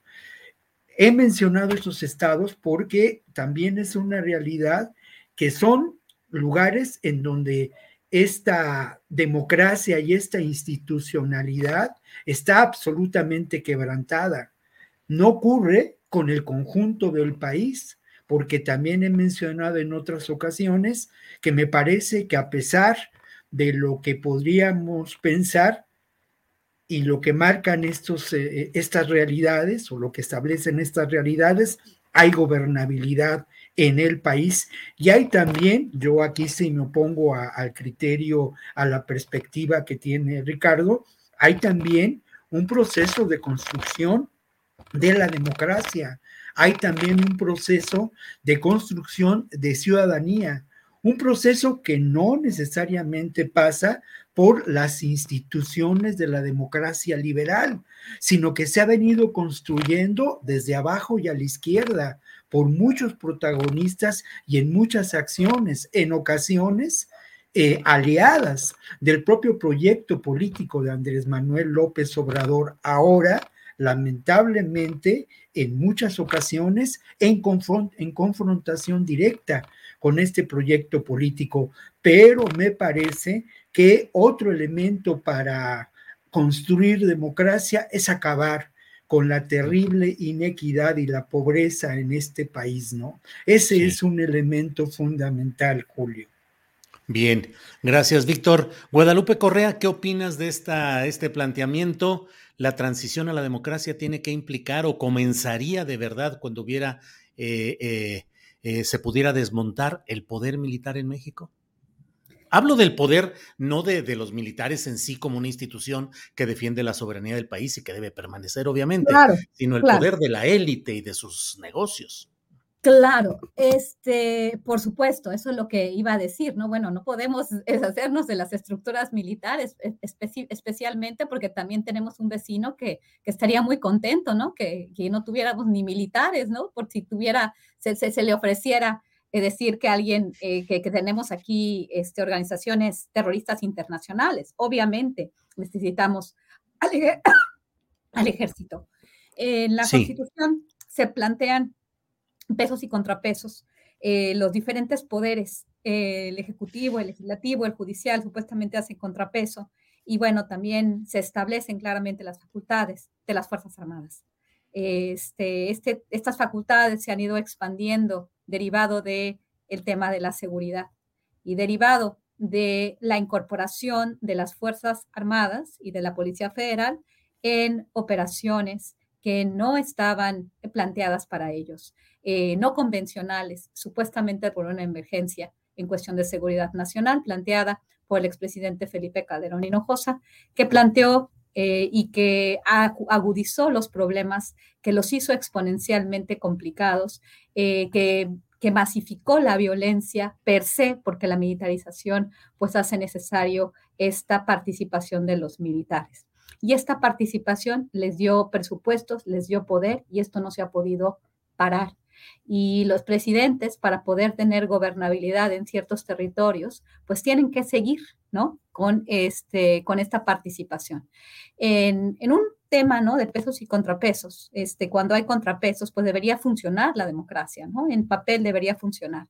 Hemos visto que cada vez se ha extendido más la fuerza, el poder de los militares y que precisamente en este sexenio, aun cuando no había, este, no había deslumbrado presidente cómo estaba eh, configurado el panorama, como él dijo, eh, cambié de opinión, él dijo que cambió de opinión y que va a extender eh, las, facultades de los militares y lo ha hecho en puertos, como hemos dicho, en puertos, aduanas, en rutas migratorias y una serie de actividades que no hubiéramos pensado. Eh, en específico porque durante la campaña y antes de la campaña este, muchos de los representantes que ahora forman parte del oficialismo y el mismo presidente estaban, no estaban de acuerdo con este poder militar. Para el, tema de la democracia no solamente tiene que ver con estas dinámicas, sino tiene que ver con, como bien lo dijo Víctor, con los poderes fácticos, con las empresas y con los extranjeros, con los extranjeros que están muy, eh, muy contentos eh, con las empresas transnacionales de energéticos o las empresas que controlan los recursos estratégicos, las mineras, las, este, las empresas del sector de la energía, que les conviene que esté como, como fue en, en, en, Venezuela, creo que lo mencionamos la vez pasada, di un ejemplo de lo que ha pasado en Venezuela, ¿no? Esta, esta vinculación tremenda entre los poderes fácticos, los extranjeros, las compañías extranjeras con sus gobiernos extranjeros, este, las élites económicas en esa región y los militares. Esto es lo que parece que estamos a, a, lo que estamos avanzando. Entonces, no simplemente se trata de hablar de los militares mexicanos, como hablan algunos que no entienden bien las estructuras de poder, los milicos, ¿no? Que se, queremos un país sin milicos y sin policías, como he escuchado a algunas personas. Este, no, no, no, no se trata de eso. Se trata de ver cómo está configurado el poder, quiénes son los poderes fácticos y cómo está funcionando todo esto, estos poderes concatenados unos con otros, donde finalmente estamos hablando del avance del gran capital transnacional y de, y de programaciones, de, de, configuraciones mucho más complejas, donde no solamente estamos hablando de los militares mexicanos y de estas cofradías de que se hablan cuando pasó la cuestión de, de del general Cienfuegos. Pero bueno, este es simplemente, eh, sí. en términos generales, una respuesta a tu pregunta. Gracias, Guadalupe. Ricardo Ravelo, ¿qué está pasando? Me da la impresión de que en días recientes se ha incrementado la, el número de casos de inseguridad pública, particularmente relacionados con mujeres, pero en un esquema en el cual eh, se acelera el número de casos Eh, está la, eh, específicamente el de Morelos con esta guerra entre fiscalías, la de la Ciudad de México y la de Morelos, los casos de los fiscales ahí y en otras entidades. ¿Qué está pasando con la seguridad en estos momentos? ¿Cuál sería tu lectura de este momento, Ricardo? Bueno, lo que está pasando es que se está agravando el problema más, es decir, ahorita ya te, tenemos eh, oleadas de sangre, de, a veces hasta de 500 crímenes los fines de semana, este, es decir, no se deja de cometer asesinatos de alto impacto. Y 500 crímenes acumulados en un fin de semana. Sí que se van acumulando incluso hasta en fines de semana, son cifras que pues sí son escandalosas, no siempre, pero de que está sobre 80, 70, 80 asesinatos diarios, pues es más o menos la, la dinámica del crimen, cómo se está dando, en, no en todo el país, pero sí en gran parte del territorio. Y obviamente no, no se ve ninguna mejoría en cuanto a que esto eh, pueda frenarse. Este, casos como Guanajuato tienen muchísimo tiempo ya con un foco rojo que no es posible cambiar. Eh, lo mismo Baja California, Guerrero, este, en fin. Pero eh, todo esto es la descomposición y, volvemos al, tema. Como no hay una, una política integral este, clara, definida, eh, obviamente los, los, grupos, los grupos dedicados a la delincuencia organizada pues siguen impunes, este, no vemos la participación de las Fuerzas Armadas en, poder frenar este flagelo que se va agravando, de ahí que bueno, se pone pues en bajo cuestionamiento por qué lo quieren extender hasta el 2018 si no meten las manos para ir pacificando el país.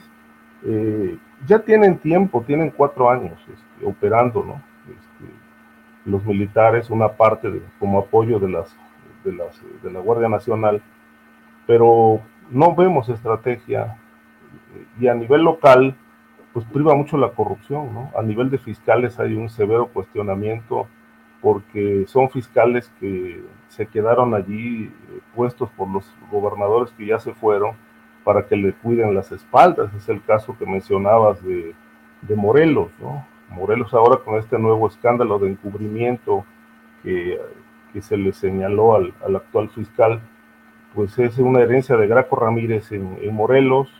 Lo mismo pasa con eh, el, caso de Quintana Roo y, muchos estados, ¿no? Veracruz con una fiscal ligada a los Zetas, este, y entonces, y, con personajes de los Zetas como funcionarios públicos que están denunciados en, en PGR desde hace tiempo, en Fiscalía ahora con expedientes eh, de policías que eh, han estado militando en distintos cárteles, de tal manera que, bueno, con personajes con estos perfiles, no es posible aspirar a un, a un, este, a un nivel óptimo de seguridad en ninguno de los territorios. Y ahí pues está el otro cuestionamiento. Este, me parece que el presidente ha sido muy enfático en el discurso del combate a la corrupción. Este, pero la corrupción ahí sigue y agravándose mientras la impunidad pues se va, se va robusteciendo. Pues, no hay limpias en las fiscalías, no hay limpias a nivel de las policías municipales y, estatales. Este, es decir, en materia de seguridad pareciera que todo está por hacerse porque no hay acciones eh, al respecto y creo que más allá de la situación de lucha territorial o tráfico de drogas o o de esta lucha de grupos criminales por, por los negocios eh, de, trata de personas, de robo de tierras, de lavado y de control de, por mercado de drogas, eh, hay, un, eh, hay, una, hay un aparato de procuración de justicia que está totalmente permeado por la criminalidad y ahí no se hace absolutamente nada. Lo mismo a nivel de los municipios, ¿no? Hace unos días me llamó la atención algo que pues pasó, pasó de noche por los medios, por ahí leí una nota solamente de una declaración que dijo el secretario de Gobernación, Adán Augusto, en Coahuila, precisamente en el Congreso de Coahuila. Por primera vez en cuatro años, una voz oficial reconoció que hay un verdadero problema de criminalidad en el país y que muchos territorios están perdidos. Y en palabras textuales dijo algo así como nos tenemos que aplicar. Cuatro años después, esta es una realidad que no se conoció hace cuatro años. Es una realidad que, digamos, en una etapa de agudización viene desde el año 2000, ya se venía arrastrando. Se complicó más con el control que viene ejerciendo el crimen organizado a nivel político y que hoy prácticamente podemos decir que ya no hay ninguna frontera entre lo que es el crimen y el poder político. Es decir, hay muchos municipios, yo diría que 70%, aunque hay muchas discusiones al respecto, están gobernados por alcaldes ligados a grupos criminales. Ahí está Guerrero, le acaban de decir al presidente cómo están controlando territorio, tráfico de armas, tráfico de droga, el grupo de los ardillos. Son cuatro hermanos, uno de ellos diputado local del PRD. Y la mayoría de esta familia pues gobiernan Guerrero, tienen a su cargo distritos completos este, con familiares y socios y cómplices como alcaldes. Y esto se, se multiplica por todo el país, pero el presidente, para él esto no funciona de esta manera. Él hace, cierra los ojos ante esta realidad porque si se trata de personajes de Morena ligados a negocios raros, como fue el caso de Puerto Vallarta, pues él dice que, que estas personas son limpias y que no hay ninguna información que los implique. Cuando en Puerto Vallarta es un secreto a voces que el funcionario recientemente asesinado, que era este, funcionario del ayuntamiento de Puerto Vallarta, pues estaba relacionado con grupos criminales. En fin, entonces, mientras la estructura de poder favorezca al poder en turno, pues no va a haber limpia a nivel de las estructuras municipales. Bien, Ricardo. Víctor Ronquillo, ¿qué opinas de estos casos? Eh, pues parece que cada vez más frecuentes o al menos cada vez más eh, mediatizados de inseguridad, las batallas entre fiscalías. ¿Qué opinas, Víctor? Bueno, yo creo, mira, son varios temas y es, es, complejo, muy complejo, como diría mi amiga Lupita, cada vez que tenemos que enfrentar algunas de estas preguntas, ¿no? Pero sin duda hay una enorme complejidad. Lo primero que diría es que encontramos casos hoy, tristemente, en esta semana, que son muy mediáticos, pero que lamentablemente muestran un problema de lo que yo considero el horror cotidiano, ¿no? El error cotidiano, el horror cotidiano, que es un horror producto de la crisis de este sistema mundo, ¿no? De esta crisis brutal de valores.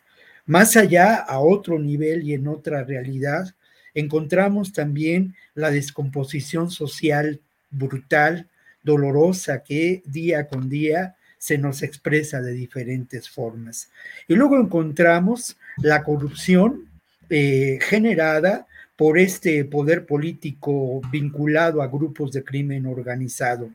El caso concreto de lo que ocurre en este momento en relación al feminicidio, como todo lo indica, de Ariadne, ¿no? De esta muchacha eh, lamentablemente encontrada en la carretera eh, en condiciones, pues, muy tristes, ¿no? De muerte.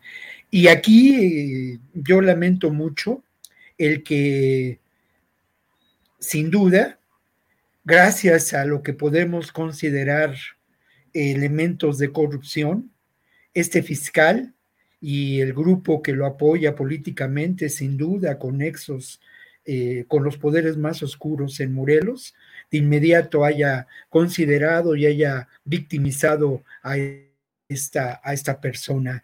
Creo que por otra parte hay pues elementos eh, que vale la pena destacar y, que vale la pena también poner sobre la mesa, ¿no? La acción valerosa de estos ciclistas que dieron a conocer este hecho, que se, que se conmovieron ante este cuerpo, que tomaron fotos y que las enviaron a las redes sociales, la protesta de los propios familiares, la acción, aunque sea, aunque se cuestione, de la propia Fiscalía General de la Ciudad de México, rechazando la supuesta evidencia de eh, que esta muchacha había muerto por broncoaspiración. Eh, por otro lado, también lo quiero destacar, la valentía de la propia Claudia Sheinbaum de señalar estos hechos, ¿no? Y eh, por lo demás, pues hay evidencias muy claras de que otra vez estos sectores oscuros de la realidad política del país, pues de inmediato atacan, ¿no? Hoy en la mañana oí al senador Germán Martínez diciendo que la posición de Claudia Sheinbaum buscaba votos. Me parece francamente fuera del lugar. Es lo menos, lo menos que se puede, que se puede decir. Pero hay, hay otros elementos que quiero mencionar. Y bueno, también con mucha facilidad se dice que no hay una estrategia para enfrentar esta terrible realidad de la inseguridad en este país. Y aquí yo me he cansado de mencionar cómo esa estrategia se conforma en ocasiones en una acción desesperada. Pero quiero destacar ahora cómo parte de esa estrategia, y esto es muy importante, tiene que ver con las acciones del gobierno mexicano actual en relación a las demandas en contra de los fabricantes de armas en Estados Unidos, tanto en Boston, en Massachusetts, como en Arizona.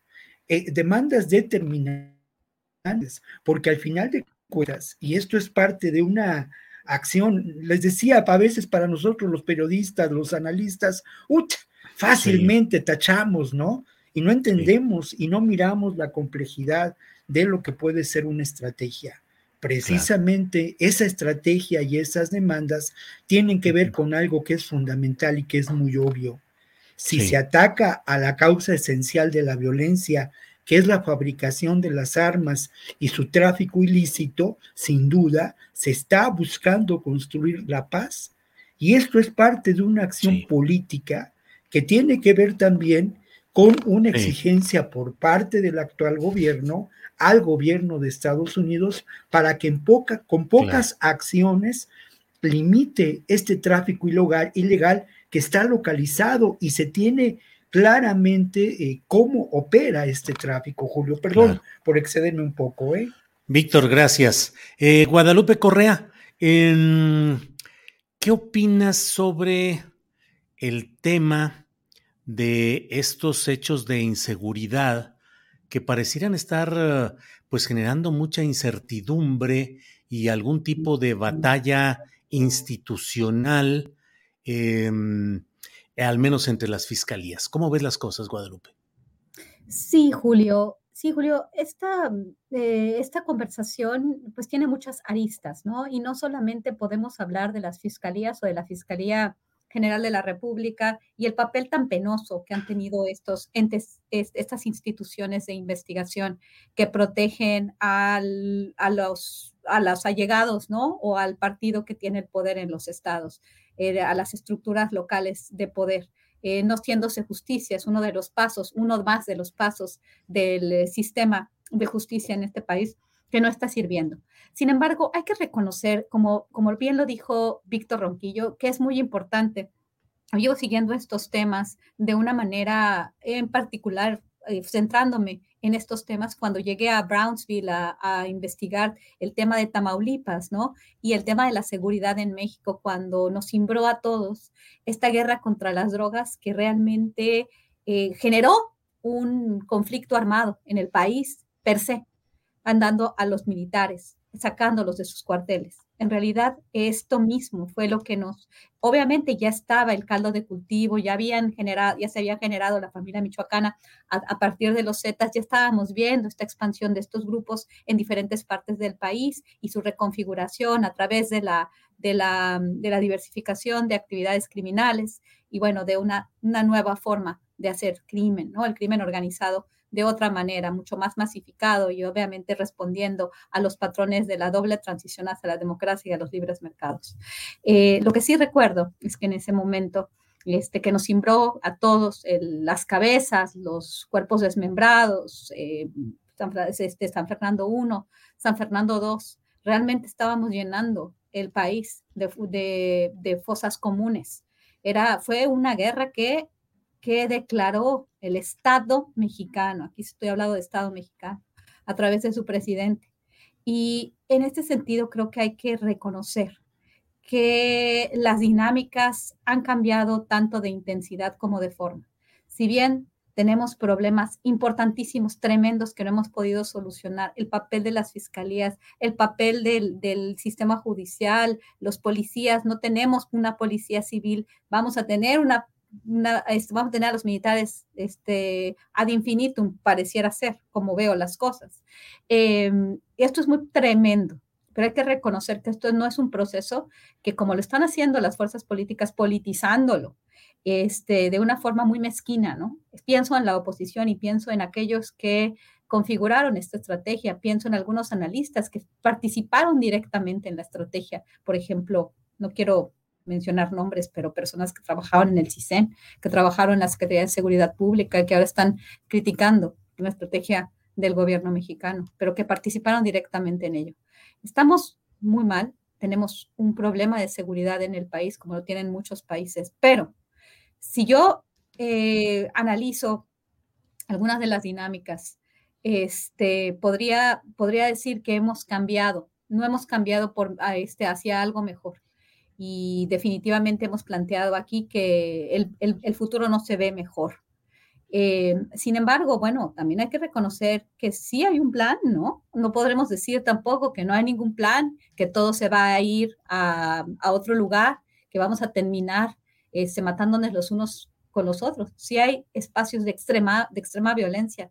Estoy pensando en Zacatecas, en Guerrero, en, en muchas partes del país donde, donde comunidades no están seguras.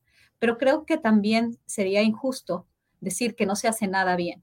Y o que como dicen algunos, volvamos a lo que, a lo que, a lo que teníamos antes, a gobiernos priistas y a gobiernos panistas que cedieron el país y sus recursos al gran capital transnacional. Eh, hay cuestiones que también hay que reconocer, hay, hay una, pequeña baja en, el tema de los homicidios, pero ¿qué va a pasar cuando tengamos a los militares y con los, los, tengamos todavía en la calle? Preocupa, preocupa mucho, pero tampoco se puede decir que no existe eh, del todo una estrategia de seguridad y que México este, es como Haití, ¿no? Este, hay que reconocer algunas ganancias, hay que reconocer eh, algunas, algunas eh, este, aproximaciones, no de confrontación. Ya no tenemos esa intensidad que nos hacía cada vez tener más y más y más encuentros. Y pues hay corrupción, hay problemas tremendos en el tema de las fiscalías, en el tema de, de pero afortunadamente los medios de comunicación pueden cubrir más y de alguna forma vamos avanzando hacia un mayor conocimiento y hacia un mayor, una mayor participación de la ciudadanía en la seguridad. Quiero también no ser siempre la persona que está planteando un futuro negro porque, porque también, o sea, empezamos a jugar en algunas ocasiones ese juego, ¿no? Hay que reconocer avances en algunas áreas, hay que conocer, reconocer retrocesos en otras y, plantear eh, pues los, los miedos que nos da, ¿no? Estamos a tiempo todavía de reconfigurar una estrategia y de plantear una solución a la par donde se mantenga quizás el ejército en áreas estratégicas, pero este, que se vaya formando una policía de otro tipo. Bien, Guadalupe, gracias. Son las 2 de la tarde con 49 minutos, nos quedan como tres minutitos para un postrecito a cada cual. Víctor Ronquillo, postre dulce, amargo, semiamargo, como desees, por favor. Bueno, híjole, mano, por una parte, por una parte el postre dulce tiene que ver con la muestra internacional de cine de la Cineteca, que bueno, ahí chequen fechas, pero de verdad que es impresionante la calidad de lo que se presenta. Además, la Cineteca es un lugar enormemente placentero para echarse un cafecito, para compartir ahí con las personas, ¿no? Y creo que el, una de las eh, Víctor, ¿recomiendas alguna película en particular? Sí, mira, ayer vi Manto de Gemas, por ejemplo, que es una maravilla de película, atroz, dolorosa de una nueva cineasta que ahora se me escapa el nombre, pero es una película atroz, terrible y dolorosa porque tiene que ver con la realidad de, eh, o las realidades de las que aquí nos ocupamos, el fenómeno de esta captura de los territorios en pequeño, ¿no? Es una película muy, muy dolorosa porque además se nos presenta esta visión fragmentaria, pero también hay películas muy interesantes como Corsage, que es una película que vi a principios de la semana y que tiene que ver con esta, es una emperatriz rebelde Entonces es maravillosa la aproximación a la feminidad. Es, es, es de verdad muy, muy grata. Y luego, bueno, Víctor, ya vi que la directora y la guionista es Natalia López Gallardo. De Gracias, de Gomas. hermano. Natalia, Gracias. digo, ya recurrí a Google, pues, ¿qué, qué se Claro, haces bien. Y yo estaba en esas cuando Ajá. me sorprendiste en mi turno. Pero, pero mira, la otra Adelante. que yo recomiendo mucho es eh, eh, eh, Desierto Rojo, ¿no? El Desierto Rojo, que es una película de Antonioni, cineasta italiano, pero es una película que se filmó hace más de 40 años y es de una enorme vigencia, porque tiene que ver con el proceso lamentable de descomposición de lo social a través de los desechos industriales y los grandes espacios de eh, contaminación humana, industrial, pero todo ello visto desde una perspectiva otra vez femenina en donde el personaje que eh, aparece, que es además una, una actriz italiana bellísima, que tampoco tengo ahorita el nombre, pero esta, este personaje recuerda mucho a esos, a esos personajes como, como la maga, como la maga de Cortázar, ¿no? Aquella bella mujer que iba y venía y que siempre inspiraba y llevaba la locura a los narradores, porque son dos narradores, desde mi punto de vista, los eh, eh, que aparecen en La Rayuela, este clásico de la literatura latinoamericana. Y bueno, la verdad es que sí recomiendo ampliamente. Y en otro postre, pues un poco amargo, Julio, se cumplen 10 años de un feminicidio de Carla Postigo, de víctima de Sí. ah, una atroz impartición de la justicia allá en San Luis Potosí, que tú debes recordar y conocer y saber sí, más sí. eh, de, de yo que yo de este caso. Pero este caso es verdaderamente emblemático porque de alguna manera reúne todos los elementos de injusticia que acompañan en muchas ocasiones a los casos de feminicidio.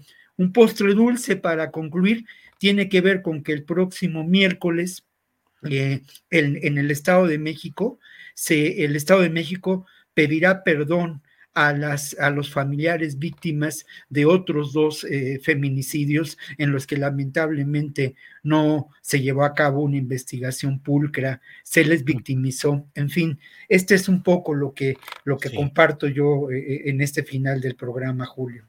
Gracias, Víctor.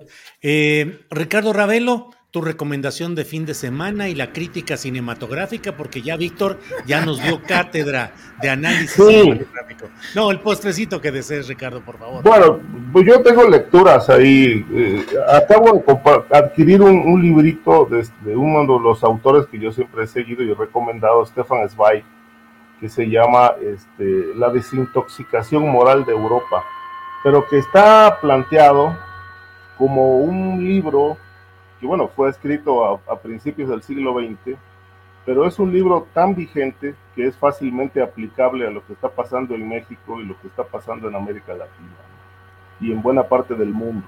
O sea, realmente se requiere, a propósito de lo que mencionaba hace un momento Guadalupe, de los temas de los poderes fácticos, del tema de la corrupción, eh, esto que todavía sigue siendo una perturbación y una, una pesadilla en México, pues sí, valdría mucho la pena que desde las instancias de poder, pues el mismo poder llevara a cabo su propia desin- desintoxicación en las instancias que están infiltradas por el crimen, por los poderes fácticos, ¿no? Yo escuché con atención este último comentario que hizo Guadalupe, una, una reflexión entre la trágica realidad y una lluvia de optimismo de que algo se está haciendo, de que algo puede cambiar.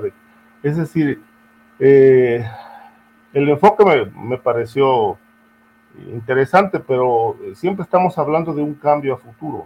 Es decir, y cuando hablamos de cambios a futuro, eh, yo digo que cuando, cuando apostamos al tiempo, eh, nada se resuelve, porque es algo así como correr tras el propio sombrero, como decía Chesterton. El viento arrastra el sombrero y nunca lo alcanzamos. Eh, el cambio es ahora, y yo creo que estas cuestiones perturbadoras del gobierno, del país, pues se tienen que cortar de tajo. Hay cosas que llevan tiempo, eso es cierto, pero el tiempo no para todos nos acompaña. Eh, hay, que, hay que procurar que el tiempo juegue a favor y no en contra. De tal manera que yo creo que eh, este tema de la seguridad pública en efecto requiere un plan a largo plazo, pero también requiere acciones ahora. Sí. Bien, Ricardo, gracias. Guadalupe Correa, postrecito cinematográfico, histórico, de seguridad, de lo que tú desees, Guadalupe. Sí, muchas gracias, Julio. Pues yo quiero dar un, postre amargo, porque me quedé con ganas de, decir dos cosas importantes. Este, una que no, no hablamos, o quizás tú hablaste en tu programa, pero no lo vi. Este, en estas declaraciones de medios, por ejemplo, como Reuters el día de ayer, sobre esta, esta forma de, eh, de estos medios de comunicación de decir México está perdiendo su democracia y sale el Washington Post y la persona que edita la parte en español diciendo que México está perdiendo la democracia, dándole espacios a personajes que lejos ya de, comportarse como académicos, se comportan como propagandistas como la señora Denise Dresser o periodistas como la señora Anabel Hernández que afirma que es más peligroso hablar de Andrés Manuel López Obrador que del narcotráfico, este, sin dar ninguna ninguna prueba de lo que está diciendo, ¿no?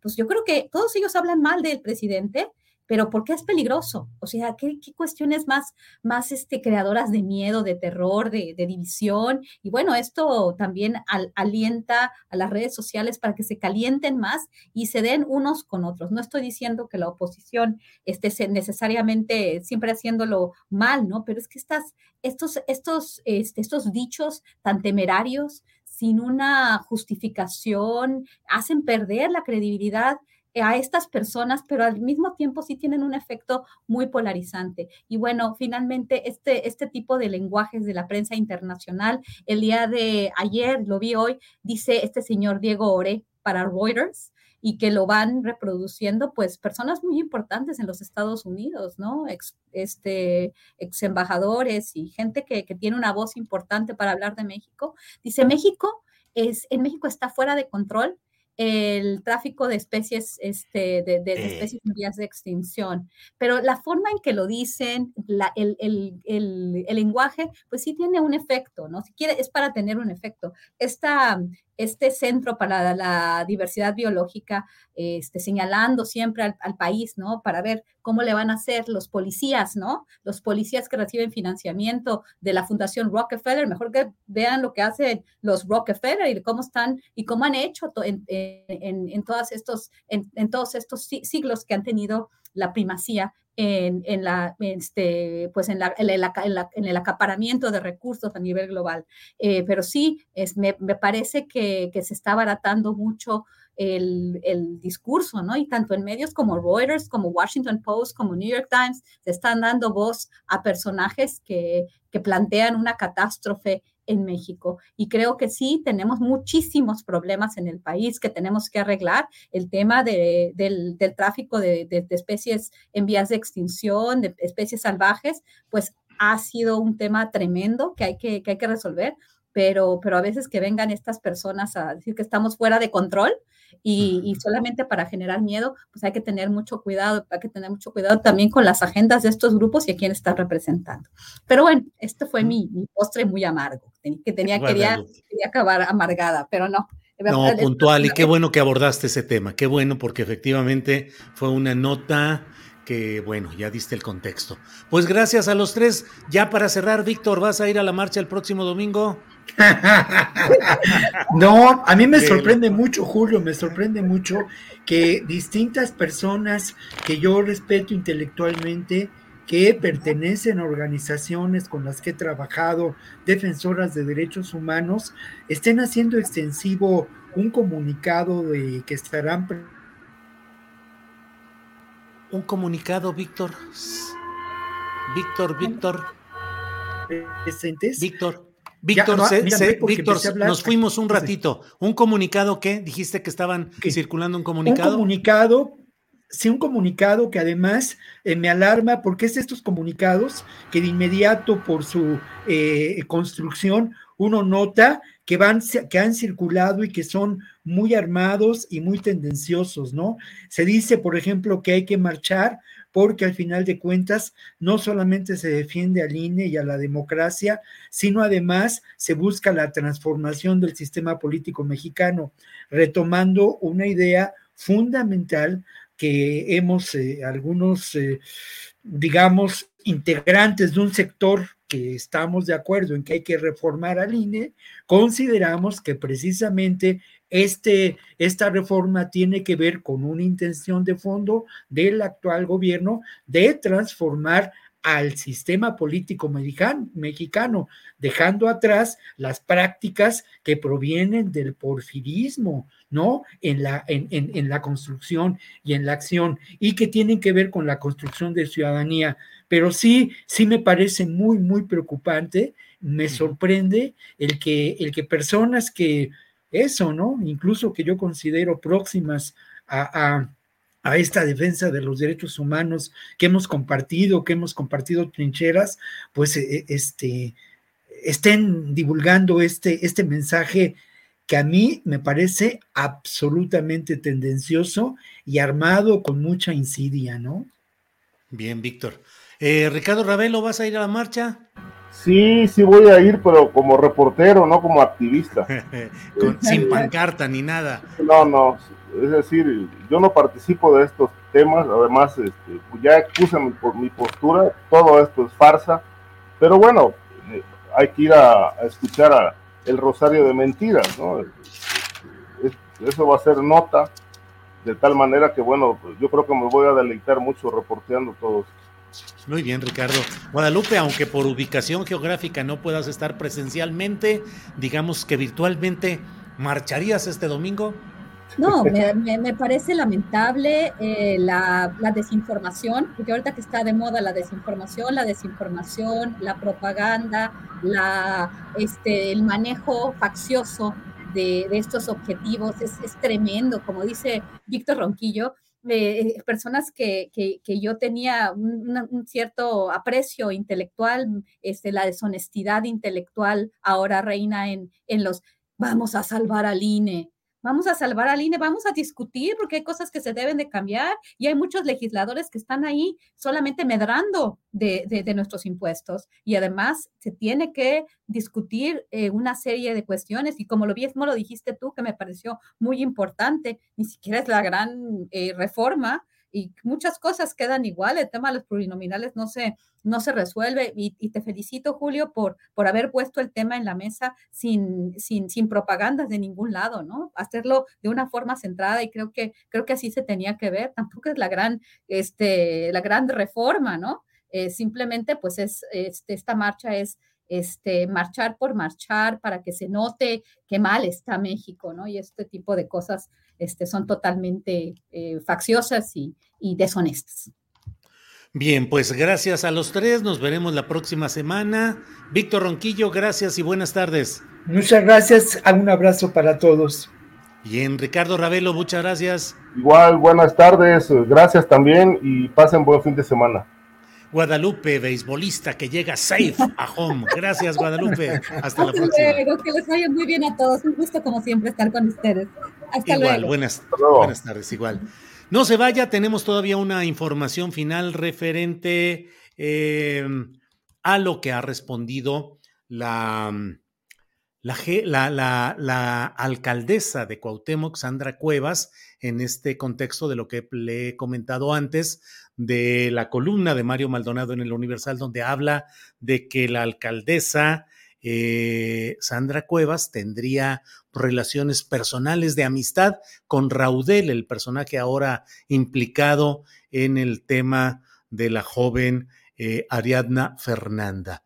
Eh, ¿Ha respondido ya la alcaldesa? No entiendo exactamente, porque digamos originalmente la bronca era con Mario Maldonado, a quien grabó y dijo que pondría esa grabación, pero aquí está lo que ha respondido Sandra Cuevas. Jefa de gobierno Claudia Sheinbaum Pardo, por primera vez nos hiciste pensar que estabas haciendo lo correcto. Por primera vez pensamos que estabas verdaderamente luchando por hacer justicia en contra del feminicidio de Ariadna Fernanda. Sin embargo, como siempre, tus ambiciones, intereses políticos y la persona que realmente eres te traicionaron.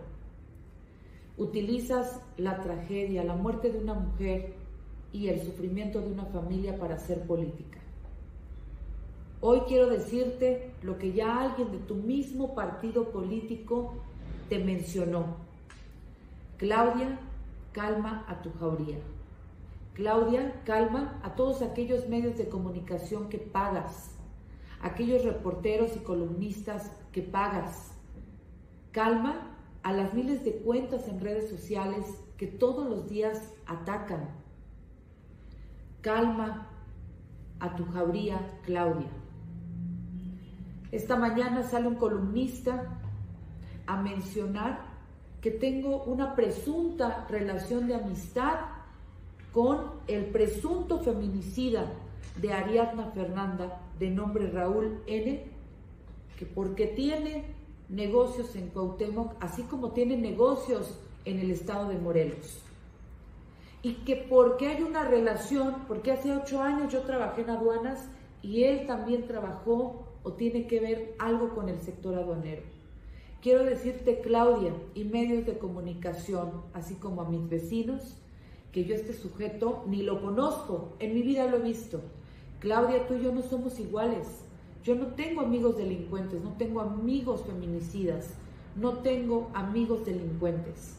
Respeta la tragedia de la gente, respeta el sufrimiento de las familias y la muerte de esta mujer. No hagas política con el sufrimiento de la gente.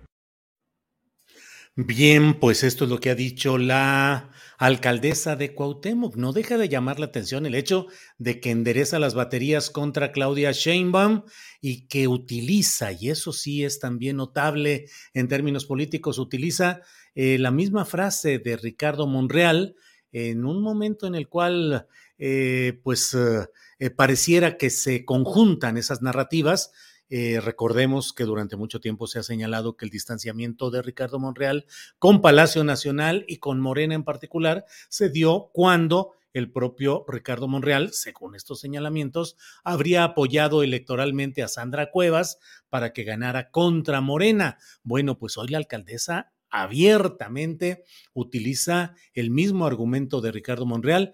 Claudia, eh, calma tu jauría, no más división, algo así y bueno, pues es una es un emparentamiento narrativo muy peculiar que hay que tomar en cuenta. Y lo otro, pues ya veremos qué es lo que sucede con Mario Maldonado, columnista del Universal, que tendrá que probar lo que ha publicado o aceptar la, la versión o la, eh, la postura que asume la alcaldesa Sandra Cuevas. Bueno, déjeme decirle, ya que andamos por estos rumbos y ya para cerrar el programa, que Ricardo Monreal consiguió, digamos, mayoría calificada de apoyos en el Senado. ¿Por qué le digo que es una mayoría calificada de apoyos? Porque consiguió 87 mm, firmas o expresiones de apoyo de senadores de todos los grupos políticos.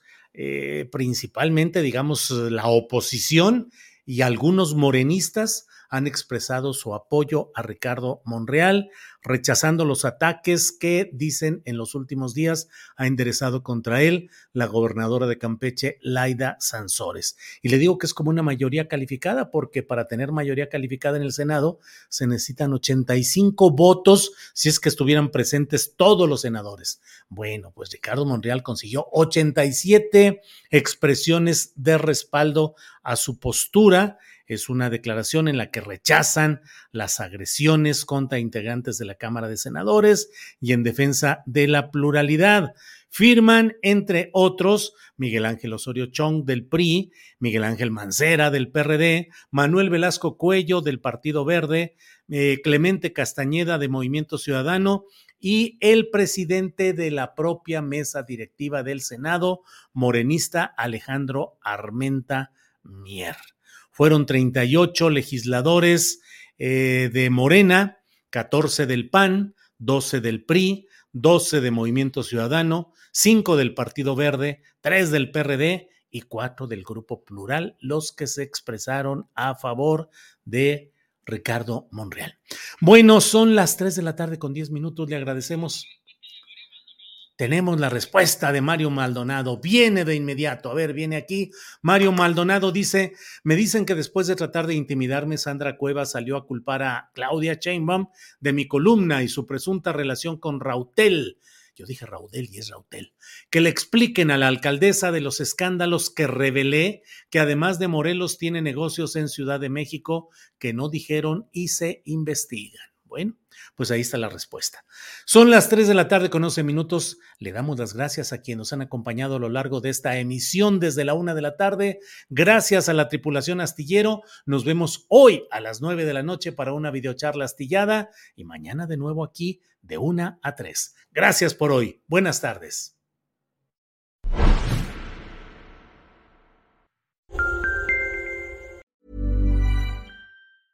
¿No se merece tu familia lo mejor? Entonces, ¿por qué no los mejores huevos? Ahora, Egglands Best están disponibles en deliciosas opciones. Huevos clásicos, de gallina libre de jaula y orgánicos de Egglands, que ofrecen un sabor más delicioso y fresco de granja que le encantará a tu familia. En comparación con los huevos ordinarios, Egglands Best contiene la mejor nutrición como 6 veces más vitamina D, 10 veces más vitamina E y el doble de omega 3 y B12. Solo Egglands Best. Mejor sabor, mejor nutrición, mejores huevos. Visita egglandsbest.com para más información.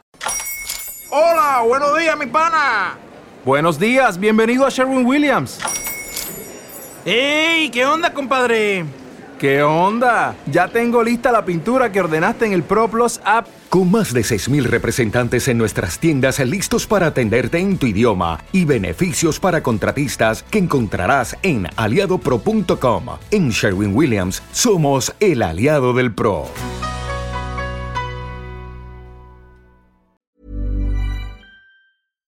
Para que te enteres del próximo noticiero, suscríbete y dale follow en Apple, Spotify, Amazon Music, Google o donde sea que escuches podcast. Te invitamos a visitar nuestra página julioastillero.com.